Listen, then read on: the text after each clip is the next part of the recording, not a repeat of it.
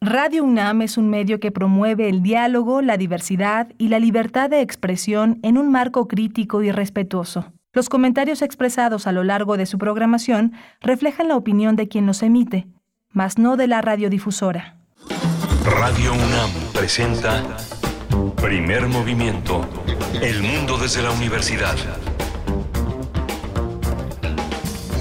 Siete de la mañana con cuatro minutos. Muy buenos días, Ciudad de México y bueno, a otros lugares donde llegamos a través de la web. También les saludamos. Inicia primer movimiento. Bienvenidos, bienvenidas a este espacio, el espacio matutino de Radio UNAM, que transmite por el 96.1 en la FM, el 860 de amplitud modulada y en www.radio.unam.mx. Hoy es miércoles 21 de diciembre de 2022. Miércoles estamos en vivo, estamos en vivo y en directo desde Ciudad de México en las instalaciones de Radio UNAM Adolfo Prieto 133 en la Colonia del Valle con el equipo, el equipo que se encuentra aquí presente en cabina, Rodrigo Aguilar en la producción ejecutiva, está Arturo González esta mañana en la operación de la consola en los controles técnicos, también nos acompaña con sana distancia Tamara Quirós en redes sociales, está Pamela Galicia también del Servicio Social por acá y Miguel Ángel Quemain en la conducción. Buenos días, Miguel Ángel. Hola Berenice, buenos días a, todos, buenos días en este,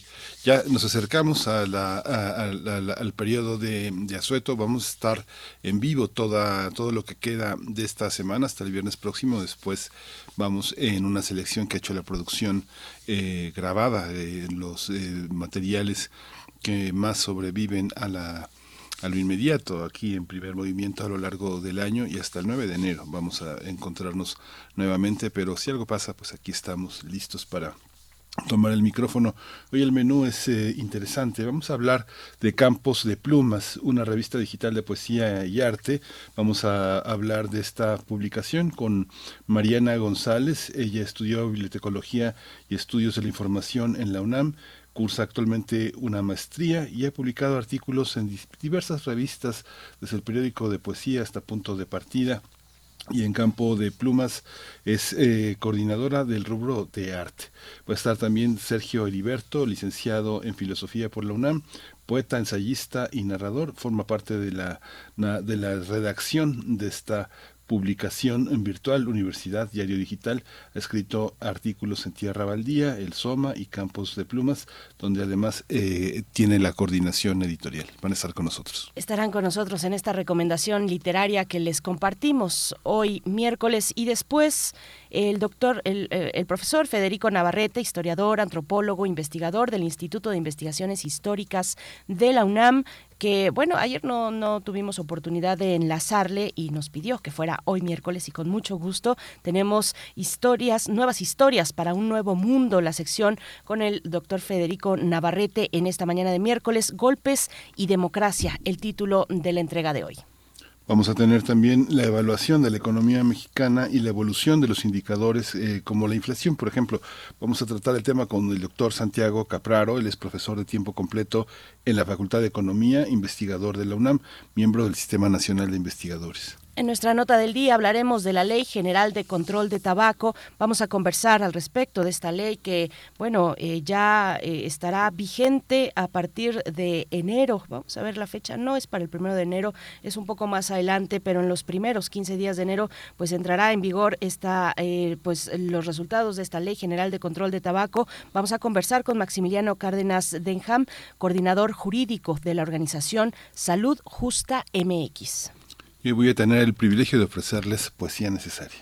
Y en la mesa del día haremos una evaluación, un balance de las políticas ambientales en este 2022, los avances y los retrocesos. Es la conversación que vamos a tener con la doctora Leticia Merino, titular de la Coordinación Universitaria para la Sustentabilidad de la UNAM, la COUS, que bueno, mucho trabajo, eh, muchos, muchos desafíos también eh, tuvo la COUS en este año que emprendió sus actividades, pues eh, dando grandes resultados interesantes resultados que seguro se han de multiplicar en, lo, en, lo siguiente, en el próximo año. Así es que bueno, pues interesante el tema del día, la evaluación de políticas ambientales en México.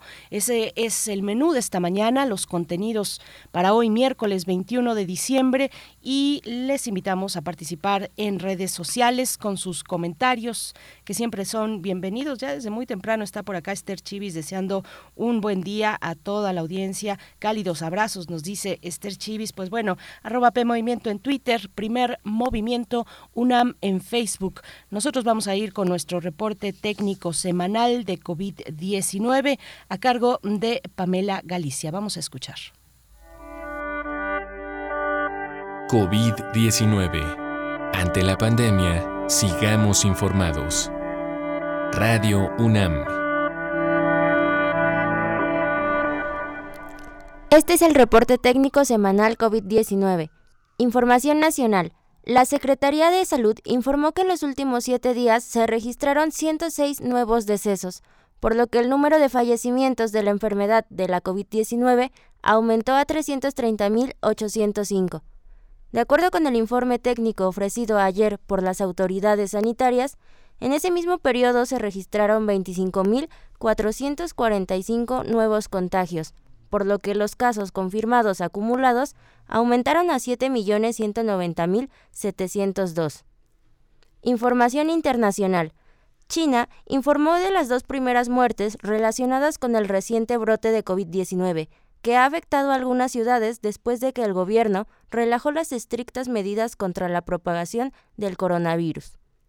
La comunidad científica ha mostrado preocupación ante las variantes de COVID-19 que circulan en el país asiático, ya que tienen una capacidad de infección más fuerte que otras subvariantes. Además, se transmiten más rápido tienen un periodo de incubación más corto y una capacidad de infectar a personas que ya han tenido infección previa por COVID-19 o que hayan sido vacunadas. UNAM. En 2022, la Universidad Nacional Autónoma de México prosiguió con la ampliación de su oferta académica. En su última sesión del año, el Consejo Universitario aprobó la creación de la Escuela Nacional de Ciencias Forenses. Además, este año también se creó la licenciatura en Sociología Aplicada, la 133, que será impartida en la Escuela Nacional de Estudios Superiores, Unidad Mérida.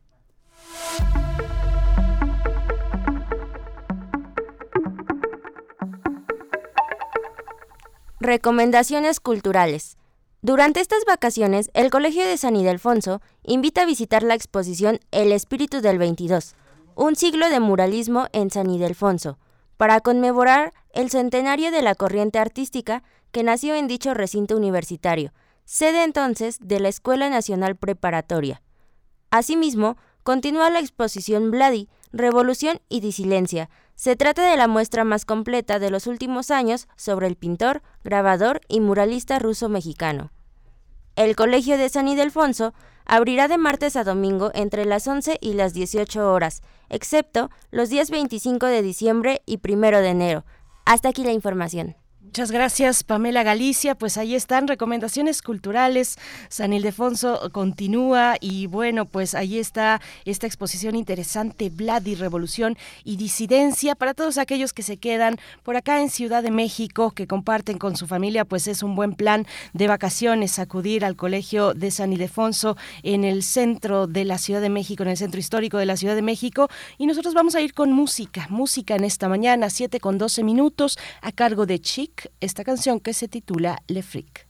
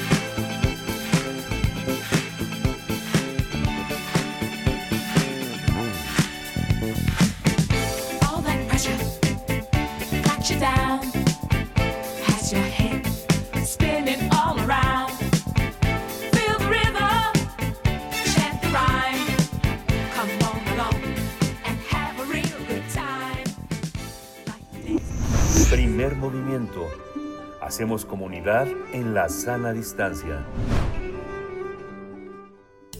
Toma nota y conoce nuestra recomendación literaria.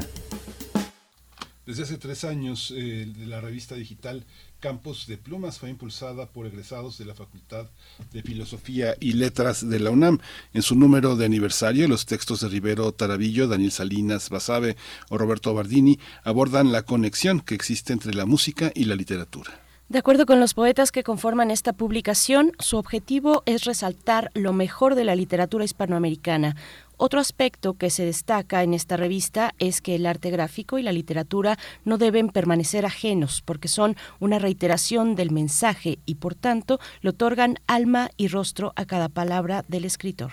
En ediciones anteriores también han publicado José Antonio Albarrán, que ganó el primer concurso de ensayo porque es vigente la tauromaquia, donde su trabajo destacó porque no solo es poeta, también es un filósofo y escritor que profundiza en las raíces eh, del inconsciente de la realidad para transformarla. También ha colaborado María Baranda con su texto Quitasol, así como Mónica Licea con Un animal me mordió o Josu Landa con Descensus. Uno de los puntos interesantes es que los autores que colaboran en Campos de Plumas mantienen todos los derechos relacionados con sus textos o imágenes, por lo que una vez publicados en su página pueden ofrecer el material a otros medios físicos o electrónicos. En este espacio también puedes leer el trabajo de escritores como Jorge Esquinca con De nueve pájaros en una esfera de cristal o de Sergio Heriberto con el texto Memoria sobre un incurable en la muerte en la muerte de David Huerta. Vamos a conversar sobre esta revista que han impulsado estos egresados de la Facultad de Filosofía y Letras de la UNAM y está Mariana González, ella estudió bibliotecología, estudió información en la UNAM, ha publicado artículos en revistas eh, como el periódico de poesía, Punto y Línea y Campos de Plumas, donde coordina el rubro de arte. Bienvenida, Mariana González. En este momento no tenemos a Mariana ah, González todavía en la línea, estamos en ello, pero sí que nos acompaña Sergio Heriberto, licenciado en Filosofía por la UNAM, poeta, ensayista, narrador, es parte de la redacción de la publicación, de esta publicación virtual Universidad Diario Digital y ha escrito artículos en Tierra Baldía, El Soma y, por supuesto, Campo de, Campos de Plumas, donde además es coordinador editorial. Sergio Heriberto, gracias por estar esta mañana. Muy buenos días, bienvenido a Primer Movimiento. ¿Cómo estás? Muy buenos días, muchas gracias. Este, no, al contrario, gracias, gracias enteras a ustedes. Estoy muy, eh, pues muy expectante, ¿no? Esta oportunidad. Muchas gracias, eh, Sergio Heriberto. Hay una, hay una este, tradición en la publicación de revistas eh, en México. ¿Cómo, ¿Cómo sientes que se inscribe esta publicación en esa tradición? ¿Se mira hacia atrás o cómo, cómo se hace para editar una revista de poesía, de ensayo, de, de mm. literatura? Sí, por supuesto, ¿no? Eh, Campos de Plumas es una publicación que ha tenido las mayores dificultades, pero también el mayor crecimiento en la pandemia, por ejemplo, ¿no? Y esto, pues, es lo que podría decirse sobre su presente, pero en realidad, ¿cómo se destaca entre todas estas eh, publicaciones que continuamente salen? Pues, vaya, simplemente se asume como, como un proyecto de amistad literaria y esto puede parecer manido, pero la publicación, que efectivamente ya tiene tres años de existencia, pues surgió en el afán de que un grupo de amigos, todos de la Facultad de Filosofía, comenzaran a, a construir una obra y acompañar en el proceso a otros a hacer lo, propio, vinieran de donde vinieran. Y por ello, siempre que se presenta, subraya que es una revista de creación literaria. Cada texto que recibe el equipo editorial es sometido a examen riguroso y muchas veces, eh, como se dice, tallerea el texto con el autor para ayudar a mejorarlo. Una vez que lo elegimos, eh, cada poema, cuento, ensayo, entrevista, incluso obra de teatro publicado, pues pasa por las manos de ilustradores profesionales que hacen que este, pues como dijeron, ¿no? Se imagen, perdón, se, se acompañe de una imagen personalizada. Y pues eh, nada, este interés nos ha llevado a varios estadios interesantes. Eh, hemos descubierto incluso que por afán de crecimiento teníamos el, talento, la necesidad de traducir hasta poemas de los que no se ha dicho la última palabra, ¿no? De los que no se ha hecho la versión definitiva, o al menos así nos ha parecido. Podría citar una, una retaíla de nombres famosos, pero pues no viene al caso, ¿no? En realidad lo que más interesa es el, el desarrollo público de, de campos de plumas, este, no, no tanto la experiencia particular de sus, de sus miembros, ¿no? Y no sé si quieran eh, que, hablemos pues de, este desarrollo público ¿no? de la revista. Sí, sí, Sergio, bueno, me llama la atención eh, y yo creo que eh, en esta parte de la última palabra de un poema, yo creo que esa no se encuentra hasta que esté el último lector frente al poema, frente a la hoja. Sergio, qué, qué emocionante, yo creo que es muy emocionante porque nos recuerda, por si fuera necesario, y que lo es, que las letras pues tendrán siempre un espacio valiente para su publicación. Cuéntanos, ¿cómo surge esta, esta aventura? Ya nos hablas de amigos, de amigos eh, en la Facultad de, Filosofía. Es muy emocionante. Yo creo que todos recordamos en algún punto esa, eh, pues, eh, esa necesidad de lanzarse prácticamente al vacío cuando estás terminando tus estudios de licenciatura o por ahí en esas, en esas épocas de la vida y, decides emprender algo con tus amigos, con la emoción y, con la visión de futuro también, a pesar de todo cuéntanos de esta parte, cómo fue que, que, decidieron, qué es lo que vieron en su entorno, eh, que les hizo, y, en su entorno y al interior de ustedes y como comunidad de amigos, que les hizo pues salir adelante y decir, vamos a, aventarnos valientemente con un proyecto como este, Sergio. Vaya, bueno, eh, como, como dije al principio, teníamos la intención nosotros de ir procurando nuestra propia producción, ¿no? De, de realmente convertirnos en escritores pero a la vez nos dimos cuenta de que era posible acompañar a otros en, ese proceso, ¿no? Y la verdad es que eh, la respuesta a esa pregunta que, que me acabas de hacer eh, se, se, actualiza cada que, que, hacemos un número, ¿no? Eh, creo que hemos adquirido una, una conciencia que seguramente tienen todas las revistas que se precian de forjarse con el mismo rigor crítico, ¿no? Una, una conciencia de, de varios legados literarios y por lo mismo una revisión de autores que tal vez no estén considerados dentro de la tradición más más fuerte, pero deberían ser puestos en un sitio más prominente. ¿no? Entonces, eh, a nosotros nos pareció desde el principio que, claro, había que procurar eh, la creación literaria, había que, que buscar que eh, pues jóvenes como nosotros también este empezaran a, a, publicar, pero eh, pues siempre se ha mantenido de algún modo esta atención a aquellos autores que han sido de algún modo marginados y nosotros mismos hemos buscado que, que vuelvan a, eh, pues sí, que vuelvan a, la palestra o que vuelvan al, a estar bajo el reflector, ¿no? Eh, digo, eh, hasta hay un ensayo por ahí de, Juan Villoro sobre Hugo von Hofmannsthal, ¿no? Alguien más recordado por sus libretos de ópera que otra cosa. Tenemos un ensayo sobre literatura hispanoafricana, que es la que se desarrolla en Guinea Ecuatorial, ¿no? El único país africano cuya lengua oficial es el castellano, eh, etcétera, etcétera, ¿no? Creo que, que este es eh, el interés más, más genuino, uno de los intereses más genuinos de nuestra publicación, ¿no? Este, digo, más o menos por ahí va la, la, orientación.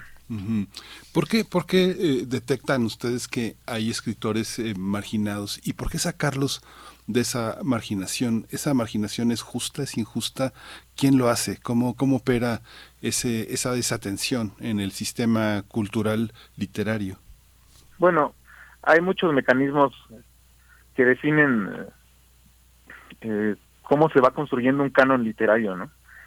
El problema de crear un canon o de ir eh, legitimando cierto canon, pues es es ese, ¿no? Que todo canon implica también una una purga, todo canon implica una un cierto olvido de autores, ¿no? Y yo no quiero decir que sea necesariamente un olvido malintencionado, pero no siempre obedece a razones propiamente literarias, ¿no? Algunas incluso eh, pueden referirse a, fenómenos tan pues tan pedestres, tan tan sosos como el, mismo machismo, ¿no? Eh, de hecho, el texto que más visitas ha tenido en, nuestra revista es uno sobre la primera novelista mexicana. ¿Alguno o alguien podría decirme, y le pregunto a la audiencia misma, ¿alguien podría decirme o alguien podría saber cómo se llama la primera novelista mexicana? Digo, es, es una pregunta que realmente pocos nos haríamos, ¿no? Eh, la novelista se llama Refugio Barragán de Toscana. Y dicho sea de paso, fue también profesora, estuvo vinculada a la Sociedad Astronómica de México y fue una de las primeras productoras de cine en este país. Es decir, esa clase de preguntas, pues ¿quién se las anda haciendo? ¿Quién anda atendiendo ese tipo de problemáticas? Difícilmente, ¿no? Y además, eh, pues vamos, si se trata de un, de un eh, elemento histórico importante en nuestras letras, pues es para que atendiéramos más, ¿no? Eh, a este respecto. Entonces, eh, yo no podría contestar eh, con, con la conciencia muy limpia sobre quiénes son los que se encargan de, de excluir ciertos nombres de la historia de la literatura, porque finalmente las revistas también cumplen cumplen un papel en esta construcción de los cánones literarios. Y lo que debería hacer una revista para resistir este proceso de exclusión es justamente ir agregando estos nombres, ¿no? Ir recordando que existe una literatura hispanoafricana, que existen ciertos autores que han quedado quizá más bien catalogados como compositores eh, eh, o más bien este cantautores quizá o libretistas de ópera, etcétera, etcétera, y que tal vez debamos atender eh, ya en otro son, ¿no? Sergio, eh, esta revista mira hacia el futuro, eh, se coloca en el presente, ¿de qué manera lo hace? Por supuesto que digamos, mirar las letras del pasado también es mirar un momento presente. Eh, si atendemos a las, a las herencias literarias que mencionabas hace un momento, pero mm, cómo se está, mm, cómo se, se, posicionan, se plantean ustedes una literatura, una producción literaria actual, están atendiendo a jóvenes, a, voces jóvenes, a plumas jóvenes, o cómo se hace este diálogo intergeneracional en las letras, pues no solo mexicanas, ya nos hablas también de otras, de otras latitudes, Sergio. Por supuesto. Bueno, eh, mm, híjole, la revista mm, no sé de qué manera se ha posicionado eh, dentro del orbe cultural, porque esa, eso ya no me correspondería a mí, pero sí puedo hablar de, qué experiencia hemos tenido eh, a la hora de ir publicando, ¿no?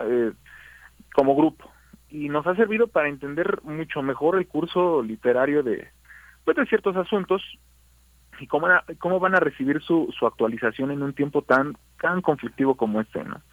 Digo, como decía, no es casual que el periodo de mayor dificultad, pero también de más desarrollo para nuestra publicación haya sido la pandemia, ¿no?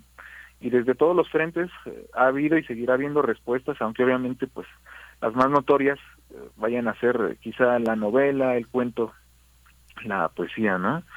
Eh, pues digo, también hemos derivado en la creación incluso de una de una editorial. ¿no? Puedo negar que eso de lo que estamos más orgullosos nosotros, eh, sobre todo sean sean compilaciones eh, poéticas que ya hemos hecho, ¿no?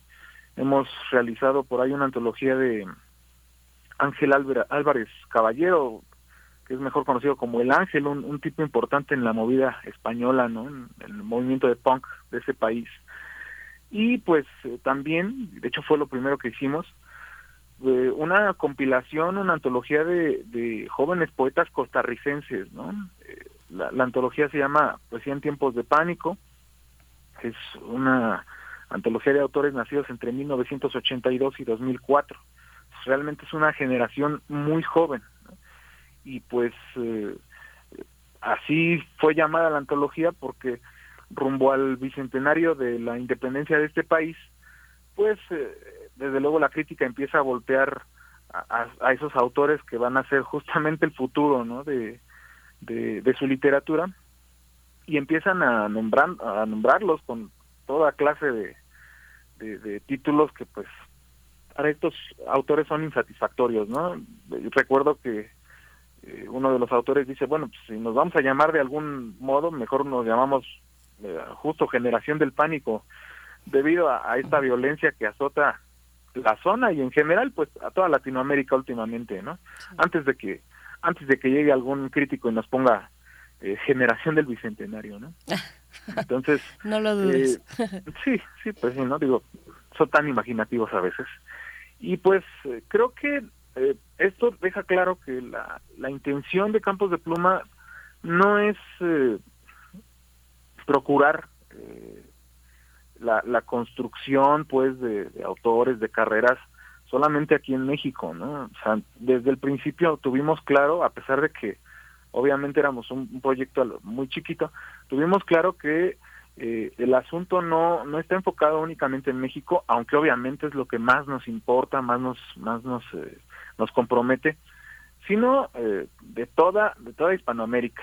Ese, es, ese es el asunto, asumir que, que la lengua es nuestra patria, que igual es un lugar común, pero por algo es un lugar común, ¿no? No, no le falta verdad a eso.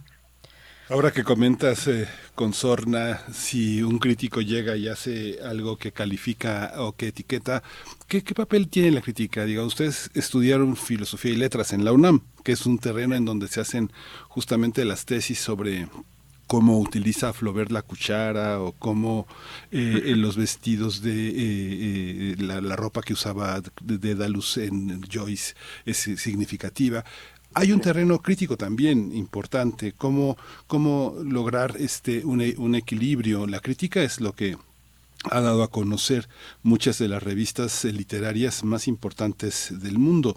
Literatura, un critique en Alemania, Günter Grasso a Heinrich Boll o, Granta, la nueva generación de escritores británicos o norteamericanos. Eh, ¿Cómo cómo, eh, qué papel juega la crítica. Eh, de Vela muestra cómo, cómo pone o cómo se impone en el gusto de un momento, de un momento social. ¿Cómo, cómo se sienten ustedes en ese sentido? Pues me pones en un aprieto, ¿no? Porque eh, si yo tuviera la respuesta, de inmediato la ponía en, en funcionamiento dentro de la revista. Eh, pero pues lo que más se me ocurre ahorita es que todo, todo producto, todo esfuerzo dirigido en ese sentido debe ser hecho con una cierta humildad y va a sonar pues sí a falsa modestia pero pero no o sea qué más quisiera yo que eh, cada que escriba un texto sobre eh, sobre José Carlos Becerra sobre eh, David Huerta sobre quien quieras pues reciba toda la atención que que yo quisiera, ¿no? Desde luego no soy el único, pues todos los que han publicado en la revista tienen la intención de ser cada vez más leídos, ¿no? Eh, y hay un montón de procesos que, que llevan a, a, que sea atendida tu voz en el orbe literario, ¿no? La revista, en su publicación virtual, pues es uno de ellos. Sin embargo, en nuestras redes sociales también hemos procurado eh, que, que, exista una, una comunicación más amplia, eh, más accesible quizá para cierto público. Hemos realizado también algunos videos. En nuestro primer aniversario hicimos un, un cadáver exquisito con, con varios autores leyendo partes de sus poemas. Eh, tenemos algunas entrevistas, ¿no? También en, video.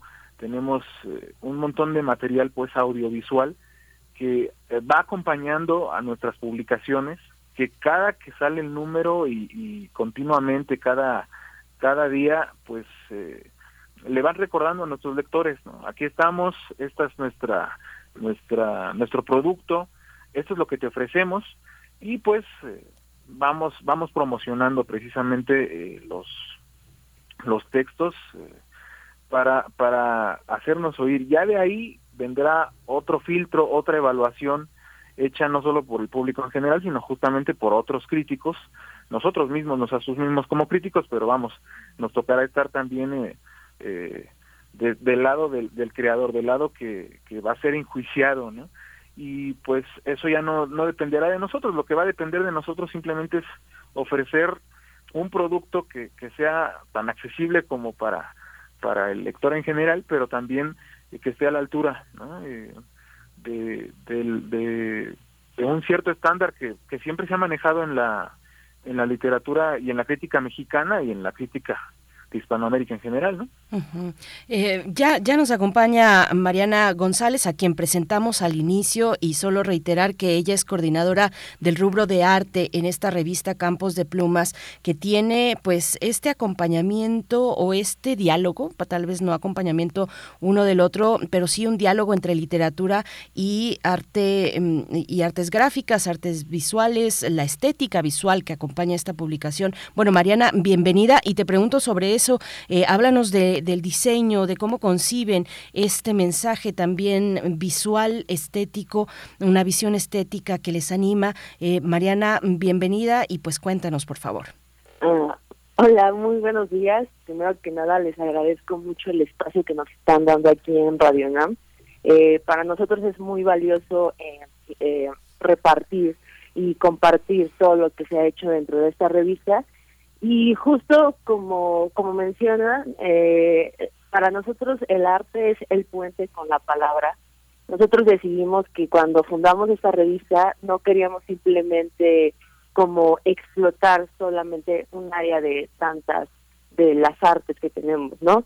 Eh, eh, afortunadamente hemos conocido a personas muy talentosas en diferentes técnicas, tanto como pintura, escultura, eh, fotografía, eh, que ellos mismos se han acercado también a la revista porque ven una proyección de su trabajo a, a otras partes del mundo. Eh, así como experiencia muy rápida, hemos tenido colaboradores que ya hacen sus novelas gráficas en España, por ejemplo, que ya son reconocidos en ciertas editoriales por la habilidad de poder contar una historia por medio de, de la gráfica. Y eso nos importa mucho a la hora de, de curar el, el material que nos va llegando para la revista. y vamos conociendo que conforme tales cuales los poetas, los narradores, eh, los dramaturgos tienen ese estilo ah, eh, lírico, los artistas también van acompañando con su propio estilo y, y eso ha sido bastante positivo para la revista porque no solamente eh, tiene una visión eh, literaria, sino un poco más abierta a cualquier tipo de arte. Em, en la antología que desarrollamos de Costa Rica, un acercamiento que hubo desde el punto de vista gráfico fue conocer toda la cultura de Costa Rica, de qué era lo representativo para ellos y empezar a conjuntar esos elementos y crearles una portada distintiva a, eso que ellos nombran la generación de pánico que fue dentro del periodo de la pandemia. Queríamos manifestar como de alguna forma no tan, digamos, tan evidente, pero que fuera elementos clave que la gráfica puede darnos y complementar el texto. Eh, gracias, gracias Mariana. Mm, Sergio, bueno, vamos ya con el tiempo un poquito eh, acercándonos hacia el cierre, pero no quiero eh, que se nos pase. Por supuesto que nos den las coordenadas de cómo les encontramos. Queremos que la gente se acerque a esta publicación, que la revise, que se empape de los textos que ahí aparecen y que nos cuenten, Sergio, cómo es la dinámica para armar un número, en qué número van actualmente y cómo es un proceso de convocatoria para ustedes, a quienes convocan? ¿Cómo se hace todo este proceso? Cuéntanos, Sergio, por favor.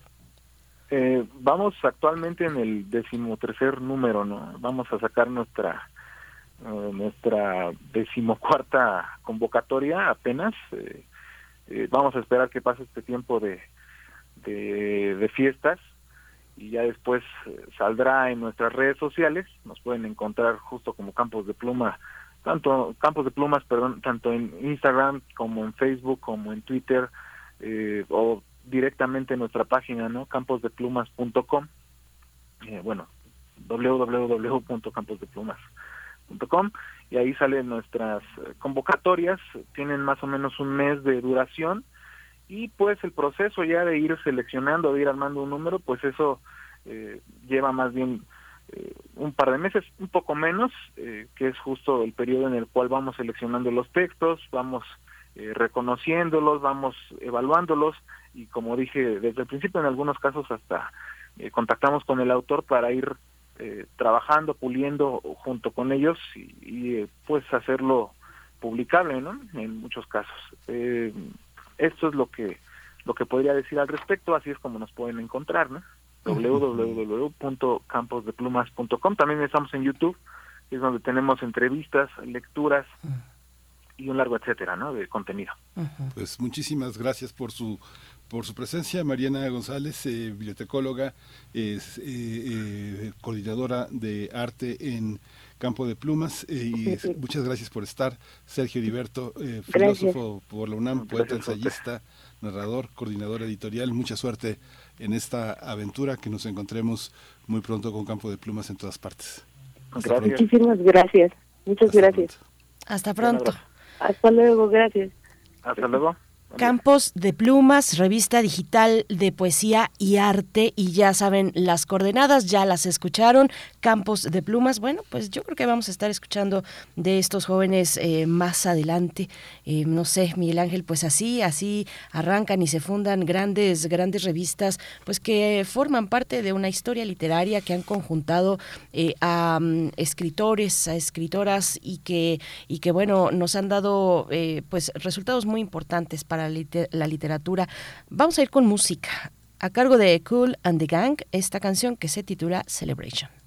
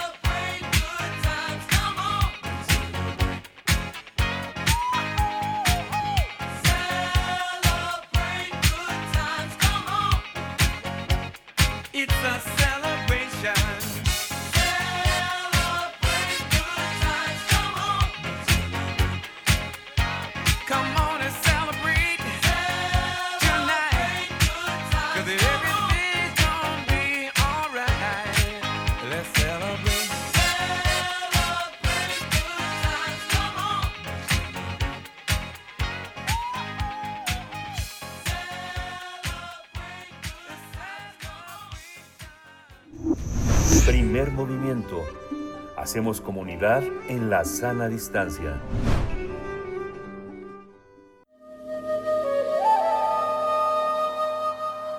Nuevas historias para un nuevo mundo.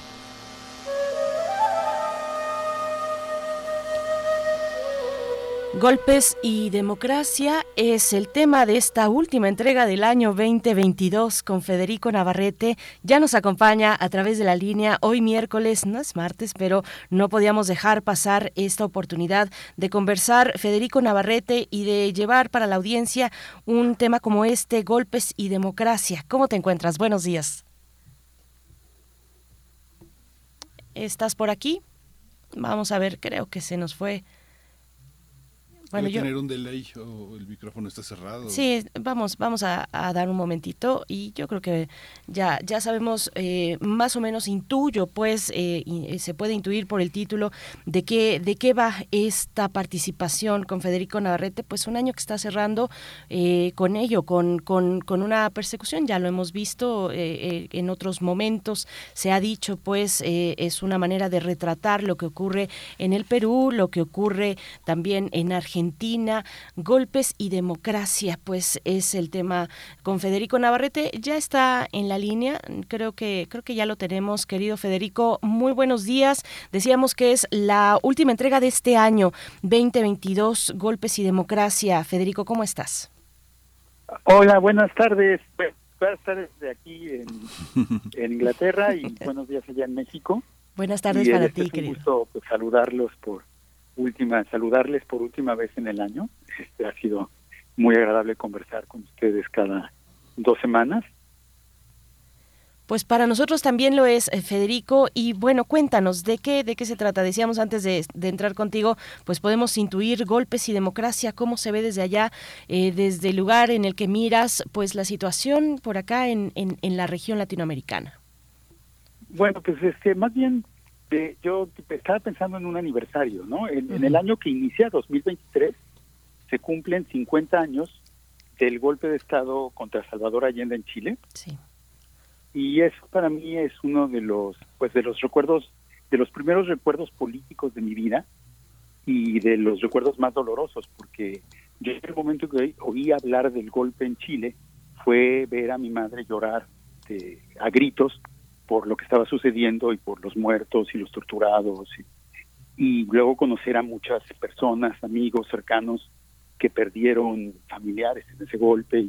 Entonces para mí el, el recuerdo de el golpe de Estado en Chile marcó una realidad política que para toda América Latina, los golpes de Estados militares de, de los años 70 y 80 que, que estaban claramente asociados a una configuración de la Guerra Fría, eh, tenían que ver con el dominio norteamericano sobre América Latina y la imposición eh, de ese dominio contra todos los regímenes supuestamente de izquierda o progresistas o nacionalistas. Y, y ahora es paradójico que en los últimos 10 años la figura del golpe de Estado en América Latina se ha convertido en una, una cosa mucho menos clara y muchas veces este ha sido más bien maneras en que se a nombre de la, acusación de golpe sirve muchas veces para realizar el golpe, ¿no? Entonces ha, ha habido una eh, el término después de que en los años 70 la figura del golpe de Estado, sobre todo el de, el de Chile fue paradigmático, se estableció como una representación del poder de la derecha, ahora muchas veces es la derecha la que acusa a otros bandos de querer dar un golpe y eso paradójicamente o no tan paradójicamente sirve a su vez para dar un contragolpe o un golpe que tiene las mismas configuraciones anteriores, ¿no? Pero entonces, como sucede con tantos términos políticos en, en, la, en el mundo actual, eh, por ejemplo, ahora los, las personas que practican el racismo acusan de racistas a los antirracistas, las, los fascistas utilizan el adjetivo facho y o el término nazi para referirse a sus enemigos políticos que no tienen nada que ver con esa tradición política a diferencia de ellos y de esa manera hay una relativización de los términos políticos del siglo XX, ¿no? Y entonces uno de ellos, el, el que el que me convoca hoy es justamente la memoria, es el de el del golpe, el de la el golpe de Estado. En, en la situación en Perú tenemos un presidente que es acusado de querer dar un golpe, lo cual por otro lado nadie lo acusa, olvida que, o bueno, todo el mundo olvida más bien que dar un golpe, que disolver el Congreso eh, es un atributo constitucional, de- es una los presidentes tienen derecho a disolver el Congreso según la Constitución de Perú y que los congresos han sido disueltos en diversas ocasiones porque es un régimen mixto parlamentario presidencial y entonces no estaba por, técnicamente cometiendo un golpe de estado y en cambio lo que ha venido después pues sí tiene todos los visos de un golpe de estado, ¿no? Porque finalmente es una maniobra política de los militares, están asociados a sectores de la oligarquía y tienen el apoyo de uno de los poderes, que en este caso es el Congreso, ¿no? Entonces, este, esto también recuerda un poco el caso de Bolivia, en que también se, se realmente se, se inventó la idea de un fraude y se acusó a Evo Morales de ser el que había roto el orden constitucional y eso fue el pretexto para que una coalición de fuerzas parecida eh, fuera la que rompiera el orden constitucional. Entonces, este, digamos que el, a mí en términos así, pues el tipo de nostalgia que nos invade a todos y todas en, a fin de año, pues me pone triste que 50 años después la figura del golpe siga siendo este, una representación política central en América Latina y me pone triste que hoy como hace 50 años, o sea, a lo largo de toda la vida consciente que he tenido eh, como políticamente, eh, hoy como hace 50 años, pues el resultado de los golpes es que muere gente. Y no hay que olvidar que en el verdadero golpe de Perú, eh, no el de Castillo, sino el de que los, los que tiraron a Castillo están matando personas, ya van más de 20 muertos, y hay un estado de emergencia y hay una suspensión de garantías constitucionales, eso es lo mismo que yo presencié y que yo, bueno, atestigué hace 50 años con Chile, ¿no? Entonces, el este pues es, es un poco dramático que nuestra cultura política parece reciclar todos esos elementos pues que claramente no son democráticos y por otro lado también me, me, me impresiona la facilidad con que los que se dicen demócratas justifican golpes a nombre de la democracia y lo cual o de una supuesta democracia lo cual pues hace dudar realmente de su compromiso con el propio con la propia idea de la democracia que es básicamente no matarnos para decidir quién gobierna no entonces pues pues no es una reflexión muy final de fin, muy feliz de fin de año pero pues parece que en 2023 como en 1973 el fantasma de los golpes y las realidades de los golpes los muertos los reprimidos los policías los militares en la calle el poder puro y bruto de la violencia política pues seguirán asolando a América Latina. Sí, eh, bueno, pues, eh, qué, qué, pues qué reflexión, qué reflexión, Federico Navarrete. No es tan fácil como decir, como recurrir a aquella frase de los, Pedro, los, los perros ladran, señal de que andamos. Bueno, eh, se están gestionando tensiones políticas muy importantes eh, y, y desafortunadamente tienen esos desenlaces, al menos en este episodio, donde no puede un proyecto político de izquierda o popular eh, seguir, digamos, la línea que venía, que había tomado y que decidió el pueblo democráticamente. El asedio a Pedro Castillo, eh, que pues este, la derecha no pudo asestarlo con otros procesos judiciales previos que le abrieron de manera contundente y lo vienen a poner ya una vez que eh, a través de una acción del propio eh, presidente Castillo que pues era una acción digamos eh, avalada o respaldada por la Constitución. Miguel Ángel no sé no sé cómo lo ves. Sí, es que justamente como señala Federico, es el discurso de la derecha que califica con palabras que fueron conceptos eh, sumamente elaborados en las ciencias sociales y en la teoría política para definir procedimientos totalmente antidemocráticos y autoritarios y que ahora forman parte como de un vocabulario, de una jerga que utilizan estas, estas, estas personas que, no, que carecen pues de toda po- posibilidad de producir conocimiento, producen epítetos, eh, insultan de manera tal vez original, pero no, no generan ni ideas ni conocimiento. Y con esas eh, herramientas que ha elaborado el pensamiento a lo largo del siglo XX, este, son con las que eh, tratan de evaluar y de confundir, porque son, ah, son verdaderamente actos de confusión de la población al utilizar medios, utilizar la gran difusión que tienen en sus manos para este transfigurar este lenguaje, ¿no, Federico? Pues es que se ha convertido en una retórica política Sí. y pues también como pues, lamentablemente ah, como ha sucedido en la propia Gran Bretaña con el Brexit que ya es algo que, que se discute abiertamente en la public- en la vida pública la, el Brexit estuvo basado en tantas mentiras abiertas de los políticos que apoyaban la salida de, Gran Bretaña de la Unión Europea que hubo un desligamiento entre la verdad y la política que está teniendo efectos muy serios en, en la propia gobernabilidad del país. O sea, ya nadie espera que los políticos digan la verdad, ya no se sabe lo que es la verdad pública. Y eso también está sucediendo pues cuando relativizamos estos términos como democracia o como golpe, es un poco lo mismo. O sea, el- la estrategia política de acusar de golpista al que derroca es justamente, en primer lugar, justificar tu, tu acción violenta, pero en segundo lugar, impedir que llenar el, el- el- el espacio de cierta manera, el espacio de los medios, que, que ya ni siquiera se puede hablar de lo tuyo como golpe porque está monopolizado por esa otra versión del golpe, ¿no? Pues, Entonces, pues hay que ser sí. muy cuidadosos con esas estrategias de propaganda. Gracias, Federico Navarrete. Pues nos quedamos con ello, con esta reflexión. Ya veremos cómo avanza el año próximo, eh, en el caso del Perú, por supuesto, pero también el de, el de Brasil, cuando llegue Lula da Silva al poder, a la presidencia, una vez más por un segundo, segundo mandato. Eh, vamos a ver cómo se da esa, ese momento, cómo se gestiona, cómo la sociedad brasileña gestiona este, este momento importante. Y pues mientras tanto te deseamos lo mejor, lo mejor en este cierre de año, Federico, Federico Navarrete. Ha sido de verdad un placer, un privilegio poder tenerte aquí en este espacio y ojalá que continúe hacia el siguiente, Federico. Gracias. Pues ha sido un gusto conversar con ustedes y nos veremos el año que entra con todo gusto. Buen año, Federico. Buen año, un abrazo a todas. Gracias. Gracias, pues ya es la hora, Miguel Ángel. Ya es, ya es la hora, nos despedimos. eh, eh, en un par de minutos regresamos, despedimos esta hora. Muchas gracias por estar con nosotros. Continúen con Radio UNAM.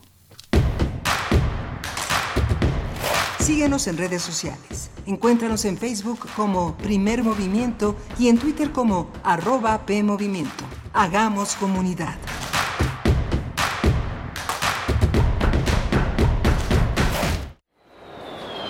Pasajeros con destino a la UNAM, favor de pasar a la puerta de abordar. Pasajeros con destino a la UNAM. Ven, te vamos a llevar de intercambio por el mundo. ¿Sabías que te puedes ir a la UNAM, a Reino Unido, Canadá o hasta Sudáfrica? Aquí te decimos cómo para que conozcas todo lo que te ofrece la UNAM en el mundo. Apúrate que se nos va el vuelo. A partir del 11 de enero, aquí por el 96.1 de FM. Radio UNAM, experiencia sonora. Un tejido infinito de impulsos. Un diálogo en los matices del silencio. Islas resonantes. Pensar el mundo a través del sonido. Sesiones de escucha y diálogos en torno al sonido. Con Cintia García Leiva. Islas resonantes. Miércoles a las 4 de la tarde, después del corte informativo. Repetición, sábados a las 19 horas, por el 96.1 de FM. Radio UNAM. Experiencia sonora.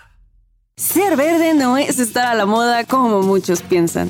Hoy, ser verde está siendo un estilo de vida para miles de personas. Porque a ti como a nosotros nos preocupa el cambio climático, el cuidado del agua, de los bosques y el bienestar animal. Y aunque nos sigan criticando, seguiremos trabajando. Porque hasta ahora el 90% de las propuestas medioambientales y por los animales son del verde. Es momento de gritar fuerte y con mucho orgullo. Yo quiero un México más verde.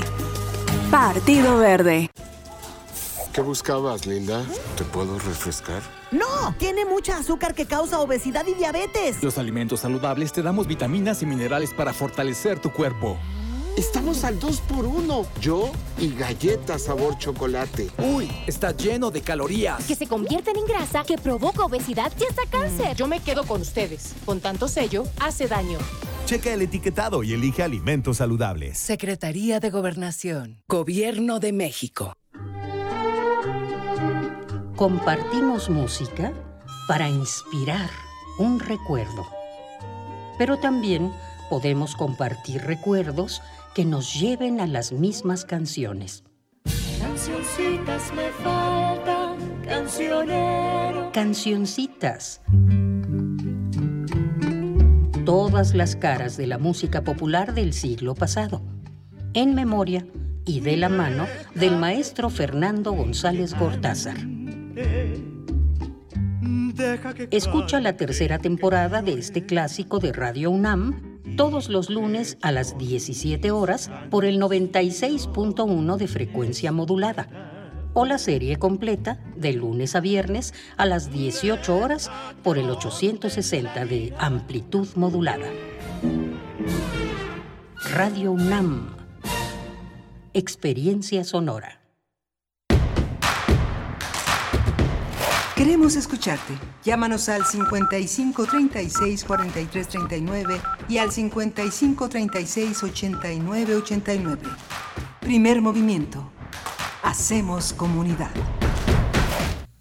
Hola, buenos días. Ya estamos de regreso aquí en Primer Movimiento. Son las 8 de la mañana con 3 minutos en esta gran ciudad de México, todavía fría. Son las 8 de la mañana con 3 minutos y todavía no clarea todavía en pleno esta mañana. Estamos aquí en Radio UNAM eh, en Adolfo Prieto 133, Rodrigo Aguilar en la producción ejecutiva, Arturo González en los controles técnicos, Violeta Berber en la asistencia de producción y todo un equipo, todo un equipo que hace posible esta aventura matutina. Berenice Camacho en la conducción. Querida Berenice, buenos días. Buenos días, Miguel Ángel. Buenos días, Radio Nicolaita en el 104.3 de la FM en Morelia. Saludos a todos ustedes, a quienes están desde muy temprano también por acá en primer movimiento, los que se van sumando en esta mañana fría de miércoles 21 de diciembre. Una mañana en la que, bueno, ya nos preguntaban por ahí qué, qué, qué, temas, nos decía creo que Edel Jiménez, eh, cuáles son los temas que van a tratar esta mañana. Bueno, pues es un momento, el cierre de año es un momento eh, pues en el que generalmente se, se, se realizan los balances, las eh, pues evaluaciones de cómo de cómo marchó el año que va cerrando y de eso y de eso va eh, esta lo que resta en realidad de esta mañana con temas importantes. Miguel Ángel, ya les diremos cuál es la agenda para nuestra segunda y tercera hora de transmisión, pero antes de que se nos vaya el tiempo, mm, tenemos tenemos cortesías. Las reinas chulas son generosas y nos dan para todos ustedes, no, no se queden sin ver las últimas funciones del año en el Teatro Bar El Vicio, estas cortesías para, para algunos de sus shows que se estarán presentando. Mm, pongan mucha atención porque, bueno, son dos, dos espectáculos.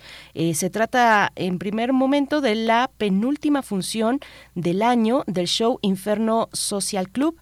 Para, es la función, tenemos cortesías para la función de mañana, jueves 22 de diciembre a las 21.30 horas. Son pases, son tres pases dobles. ¿Cómo se los van a llevar? Pongan mucha atención. Eh, eh, ya está en nuestro muro, bueno, esta se va a ir por eh, Twitter. Busquen la publicación que ya está en nuestra cuenta de Twitter y comenten debajo de esa publicación con estos tres elementos. Pongan hashtag quiero pase, etiqueten al Teatro Bar El Vicio y por último eh, coloquen ahí, adjunten una captura de pantalla donde muestren que están siguiendo a este espacio tan maravilloso que es el Teatro Bar El Vicio. Con eso se llevan los pases dobles, las primeras tres personas que nos escriban con el hashtag quiero pase, etiqueten al Teatro Bar El Vicio y adjunten su captura de pantalla mm, donde demuestren que la siguen, que siguen ahí a las reinas chulas del Teatro Bar El Vicio, pues bueno, se van a llevar su cortesía para la función de mañana, 22 de diciembre, 21 a 30 horas del show Inferno Social Club. Y la segunda, la segunda mm, función que les compartimos eh, para ver el día de mañana, el día viernes, viernes 23 a las 21.30 horas y se trata del espectáculo La Madre Vale Madre, eh, tenemos igualmente tres pases dobles, pero esos se van por Facebook. De la misma manera, con la misma dinámica, Madre Vale Madre en Facebook. Eh, etiqueten en, bueno, comenten, ya está ahí en nuestro, en nuestro muro la publicación, comenten ahí con hashtag quiero pase, etiqueten al Teatro Bar El Vicio y adjunten una captura de pantalla donde muestren que siguen a este espacio cultural del sur de la Ciudad de México, Miguel Ángel. Sí, eh, muchas cortesías y muchas oportunidades de pasarla, de pasarla bien hacia este fin de semana y no, no se la pierdan. Es una, es una, eh, eh, una, una gran oportunidad contar con este espacio de crítica, de entretenimiento y al mismo tiempo de buen teatro de buen teatro que se va por nuestras redes sociales, 8 con 7 minutos. Y bueno, en un momento más tendremos la participación del doctor Santiago Capraro, profesor de tiempo completo de la Facultad de Economía, investigador de la UNAM, miembro del SNI, para hacer un balance sobre la economía mexicana y la evaluación de indicadores como la inflación, que bueno, eh, se ha ido, eh, se ha disparado en pues muchos, muchos países, eh, no solamente en México, a causa de el conflicto en Ucrania, pues nos va a dar su balance el doctor Santiago Capraro para nuestra nota nacional. Y vamos a tener también la Ley General de Control de Tabaco en la voz de Maximiliano Cárdenas Denham. Él es eh, coordinador jurídico de la organización Salud Justa MX. Ese es lo que viene, eso es lo que viene para esta hora, esta segunda hora de transmisión. Les recordamos que estamos en vivo y bueno, ya empiezan a participar por acá en redes sociales para ganarse las cortesías del Teatro Bar El Vicio. No, no se lo pierdan, asistan, es de verdad un espectáculo, son espectáculos que valen mucho la pena. El recinto mismo es muy, eh, pues muy simbólico del sur de la Ciudad de México. Si tienen esa oportunidad, pues eh, comenten en la publicación. Saludos a Edgar Benet, que está por acá en redes sociales, a Edel Jiménez, que ya comentábamos, Alfonso de Alba Arcos también, eh, Rosario Durán está en redes, R. Guillermo, la doctora Carla Salazar, que dice de vacaciones y acompañada de Radio UNAM y Primer Movimiento, buenos días desde los cenotes Maulipecos y nos envía una imagen envidiable. Eh, doctora Carla Salazar, qué, qué bonita imagen, qué envidia, pero eh, te, deseamos lo mejor a ti también en este cierre de año, que disfrutes con esos bellos paisajes de Tamaulipas, Miguel Ángel. Sí, son hermosísimos los cenotes tamaulipecos. Y bueno, pues vámonos a nuestra, vámonos a nuestra nota nacional. Vamos con ello. Nota Nacional. Eh, eh, hay una eh, en dos- este 2022 la inflación en México alcanzó niveles históricos debido a conflictos mundiales desde la guerra de Ucrania así como las repercusiones de la pandemia por COVID-19. Hasta noviembre de este año se estimaba que la inflación general era de 7.8%, mientras que la inflación no subyacente, la cual se refiere a los productos de canasta básica, era del 5.73%. De esta manera, el aumento constante de la inflación ocasionó el incremento de los precios de la mayoría de los productos básicos que consumen las y los mexicanos. En los últimos días, el Banco de México subió por decimotercera vez consecutiva la tasa de interés para tratar de controlar la escalada de precios y la inflación. Por ahora, analistas del sector privado subieron a un 5.10% el pronóstico de inflación de México al cierre del próximo año y redujeron a un 0.90% su estimación para el crecimiento económico, de acuerdo con la encuesta del Banco de México. Ayer el presidente Andrés Manuel López Obrador aseguró que en México existen condiciones eh, para el crecimiento económico y estimó que las finanzas del país cerrarán eh, 2022 entre 3.2 y 3.5%. Andrés Manuel López Obrador dijo que todos los pronósticos del Banco de México y las calificadoras de los bancos se quedaron abajo. Pues vamos a tener un análisis acerca de la evolución de la economía mexicana durante este año 2022 y la perspectiva para el próximo. Nos acompaña a través de la línea esta mañana el doctor Santiago Capraro, profesor de tiempo completo de la Facultad de Economía, investigador de la UNAM, miembro del SNI. Gracias, eh, querido doctor Santiago Capraro. Muy buenos días. Bienvenido como siempre a este espacio. No, muy buenos días a ustedes. Muchísimas gracias por eh, comunicarse conmigo para hablar de estos temas tan importantes del cierre del año. Gracias, doctor Capraro. Pues hay eh, aspectos de la economía que son eh, que son invisibles para un gran sector de la población que solo padece esos grandes embates eh, de, de las de la, de la articulación de, de la economía eh, internacional y mexicana. ¿Cómo entender desde los distintos sectores Bueno, lo que es la, la, la economía mexicana de mal, hoy? Discúlpenme, no entiendo la pregunta. Ah, eh, a, a ver si me escucha mejor. ¿Ahí me escucha mejor, doctor? Sí, ahora sí. Sí, ok. Hay, hay aspectos que son invisibles para algunos sectores de la economía, eh, de la economía de la sociedad mexicana sobre la economía del país. ¿Cómo visualizar lo que importa del- de la situación económica para distintos sectores, para los empresarios, para los para las políticas públicas y para la gente, para la sociedad que consume y que se articula a través de su empleo con, con, lo, con lo que tiene. ¿Cómo entender estos distintos elementos, doctor? Excelente pregunta, Miguel Ángel, y, y una duda eh, realmente eh, importante para ponerla sobre la mesa. Mira, yo creo que estamos en, en un momento muy complicado para la economía. Recién en estos meses estamos alcanzando el nivel de eh, actividad económica, es decir, los bienes y servicios que se producen en la economía, estamos alcanzando el nivel que teníamos antes de, eh, de la pandemia. Hay que recordar que la economía viene recuperándose todavía de las consecuencias muy negativas que tuvo em, la pandemia y eh, en estos meses estamos alcanzando los niveles que teníamos previos a, em, a marzo eh, o, o a febrero del 2020. Recordemos igualmente que somos cada vez más millones de personas eh, en el país, por lo tanto, si estamos recuperando recién el nivel que teníamos eh, de producción y de empleo a principios del 2020, quiere decir que estamos muy eh, mal en términos de eh, cada persona en lo, en lo individual. ¿sí? Eh, eso por un lado. La otra cuestión muy importante que eh, hay que recalcar es que la política más relevante en términos económicos del actual gobierno es la política de son las políticas laborales principalmente la recuperación del salario mínimo el, final la puesta sí, el final de, de los excesos que se tenían con las leyes de outsourcing eh, los beneficios al trabajo doméstico y también eh, la democratización de eh, la, de la vida sindical, eh, no tanto directamente por este gobierno, sino por la firma de del TEMEC.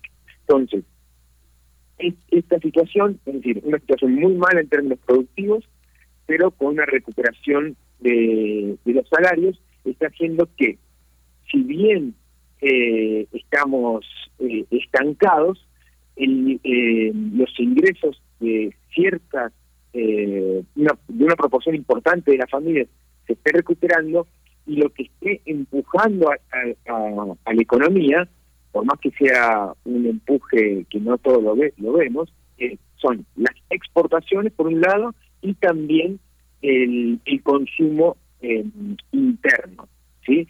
Y el problema que tenemos, el problema que tenemos fundamental, es el de la inversión pública y privada.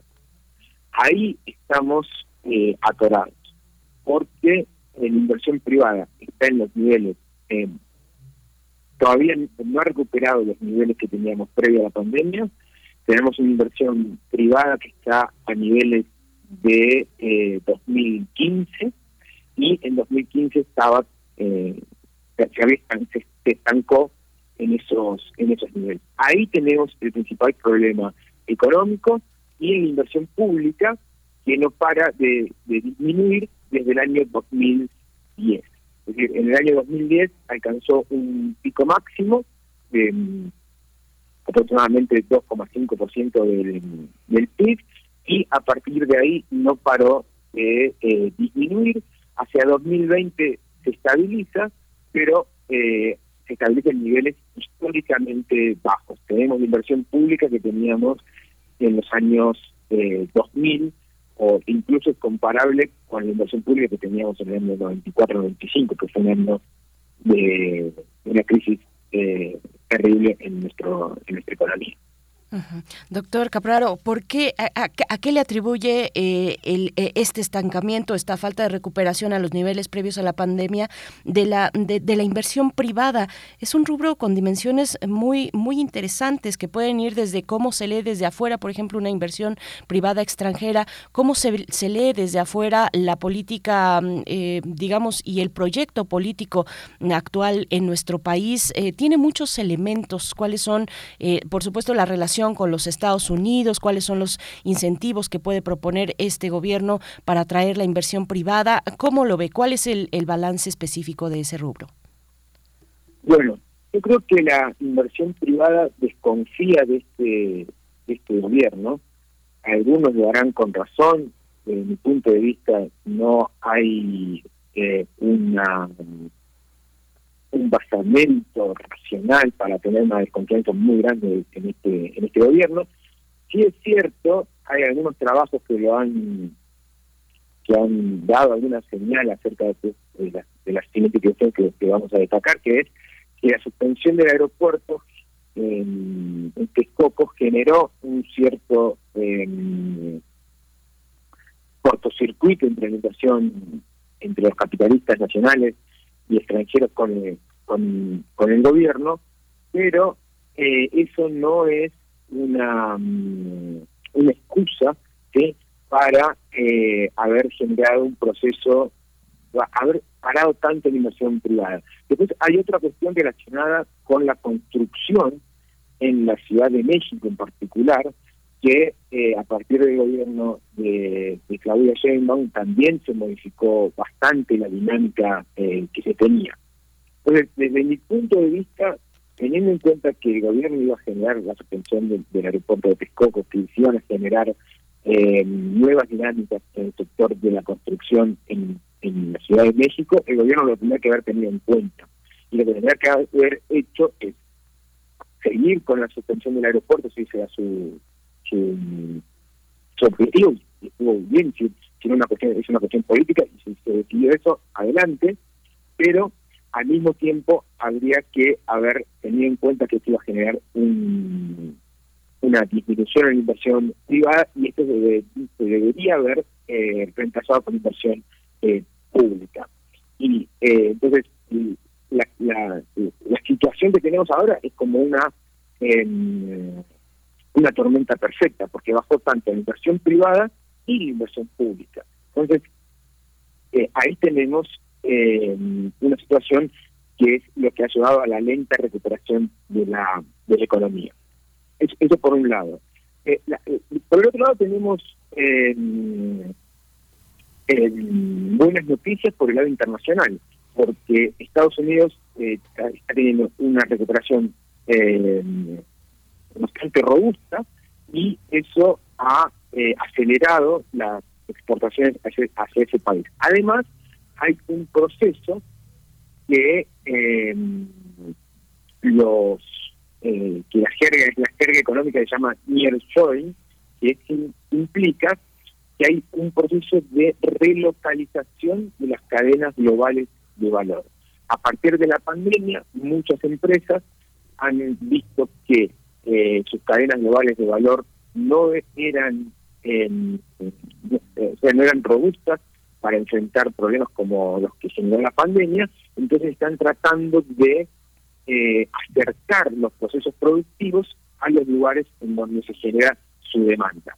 Y hay- en, ese contexto lo que está sucediendo es que varias, em- muchas, un conjunto de empresas que estaban localizadas en, en Asia, principalmente en China, se están relocalizando y que tenían su mercado en Estados Unidos, están relocalizando en nuestro en nuestro país. Ese proceso eh, es lento, pero ya se está ya está dando y eso está generando un proceso de auge en algunas eh, ciudades del norte de- del país.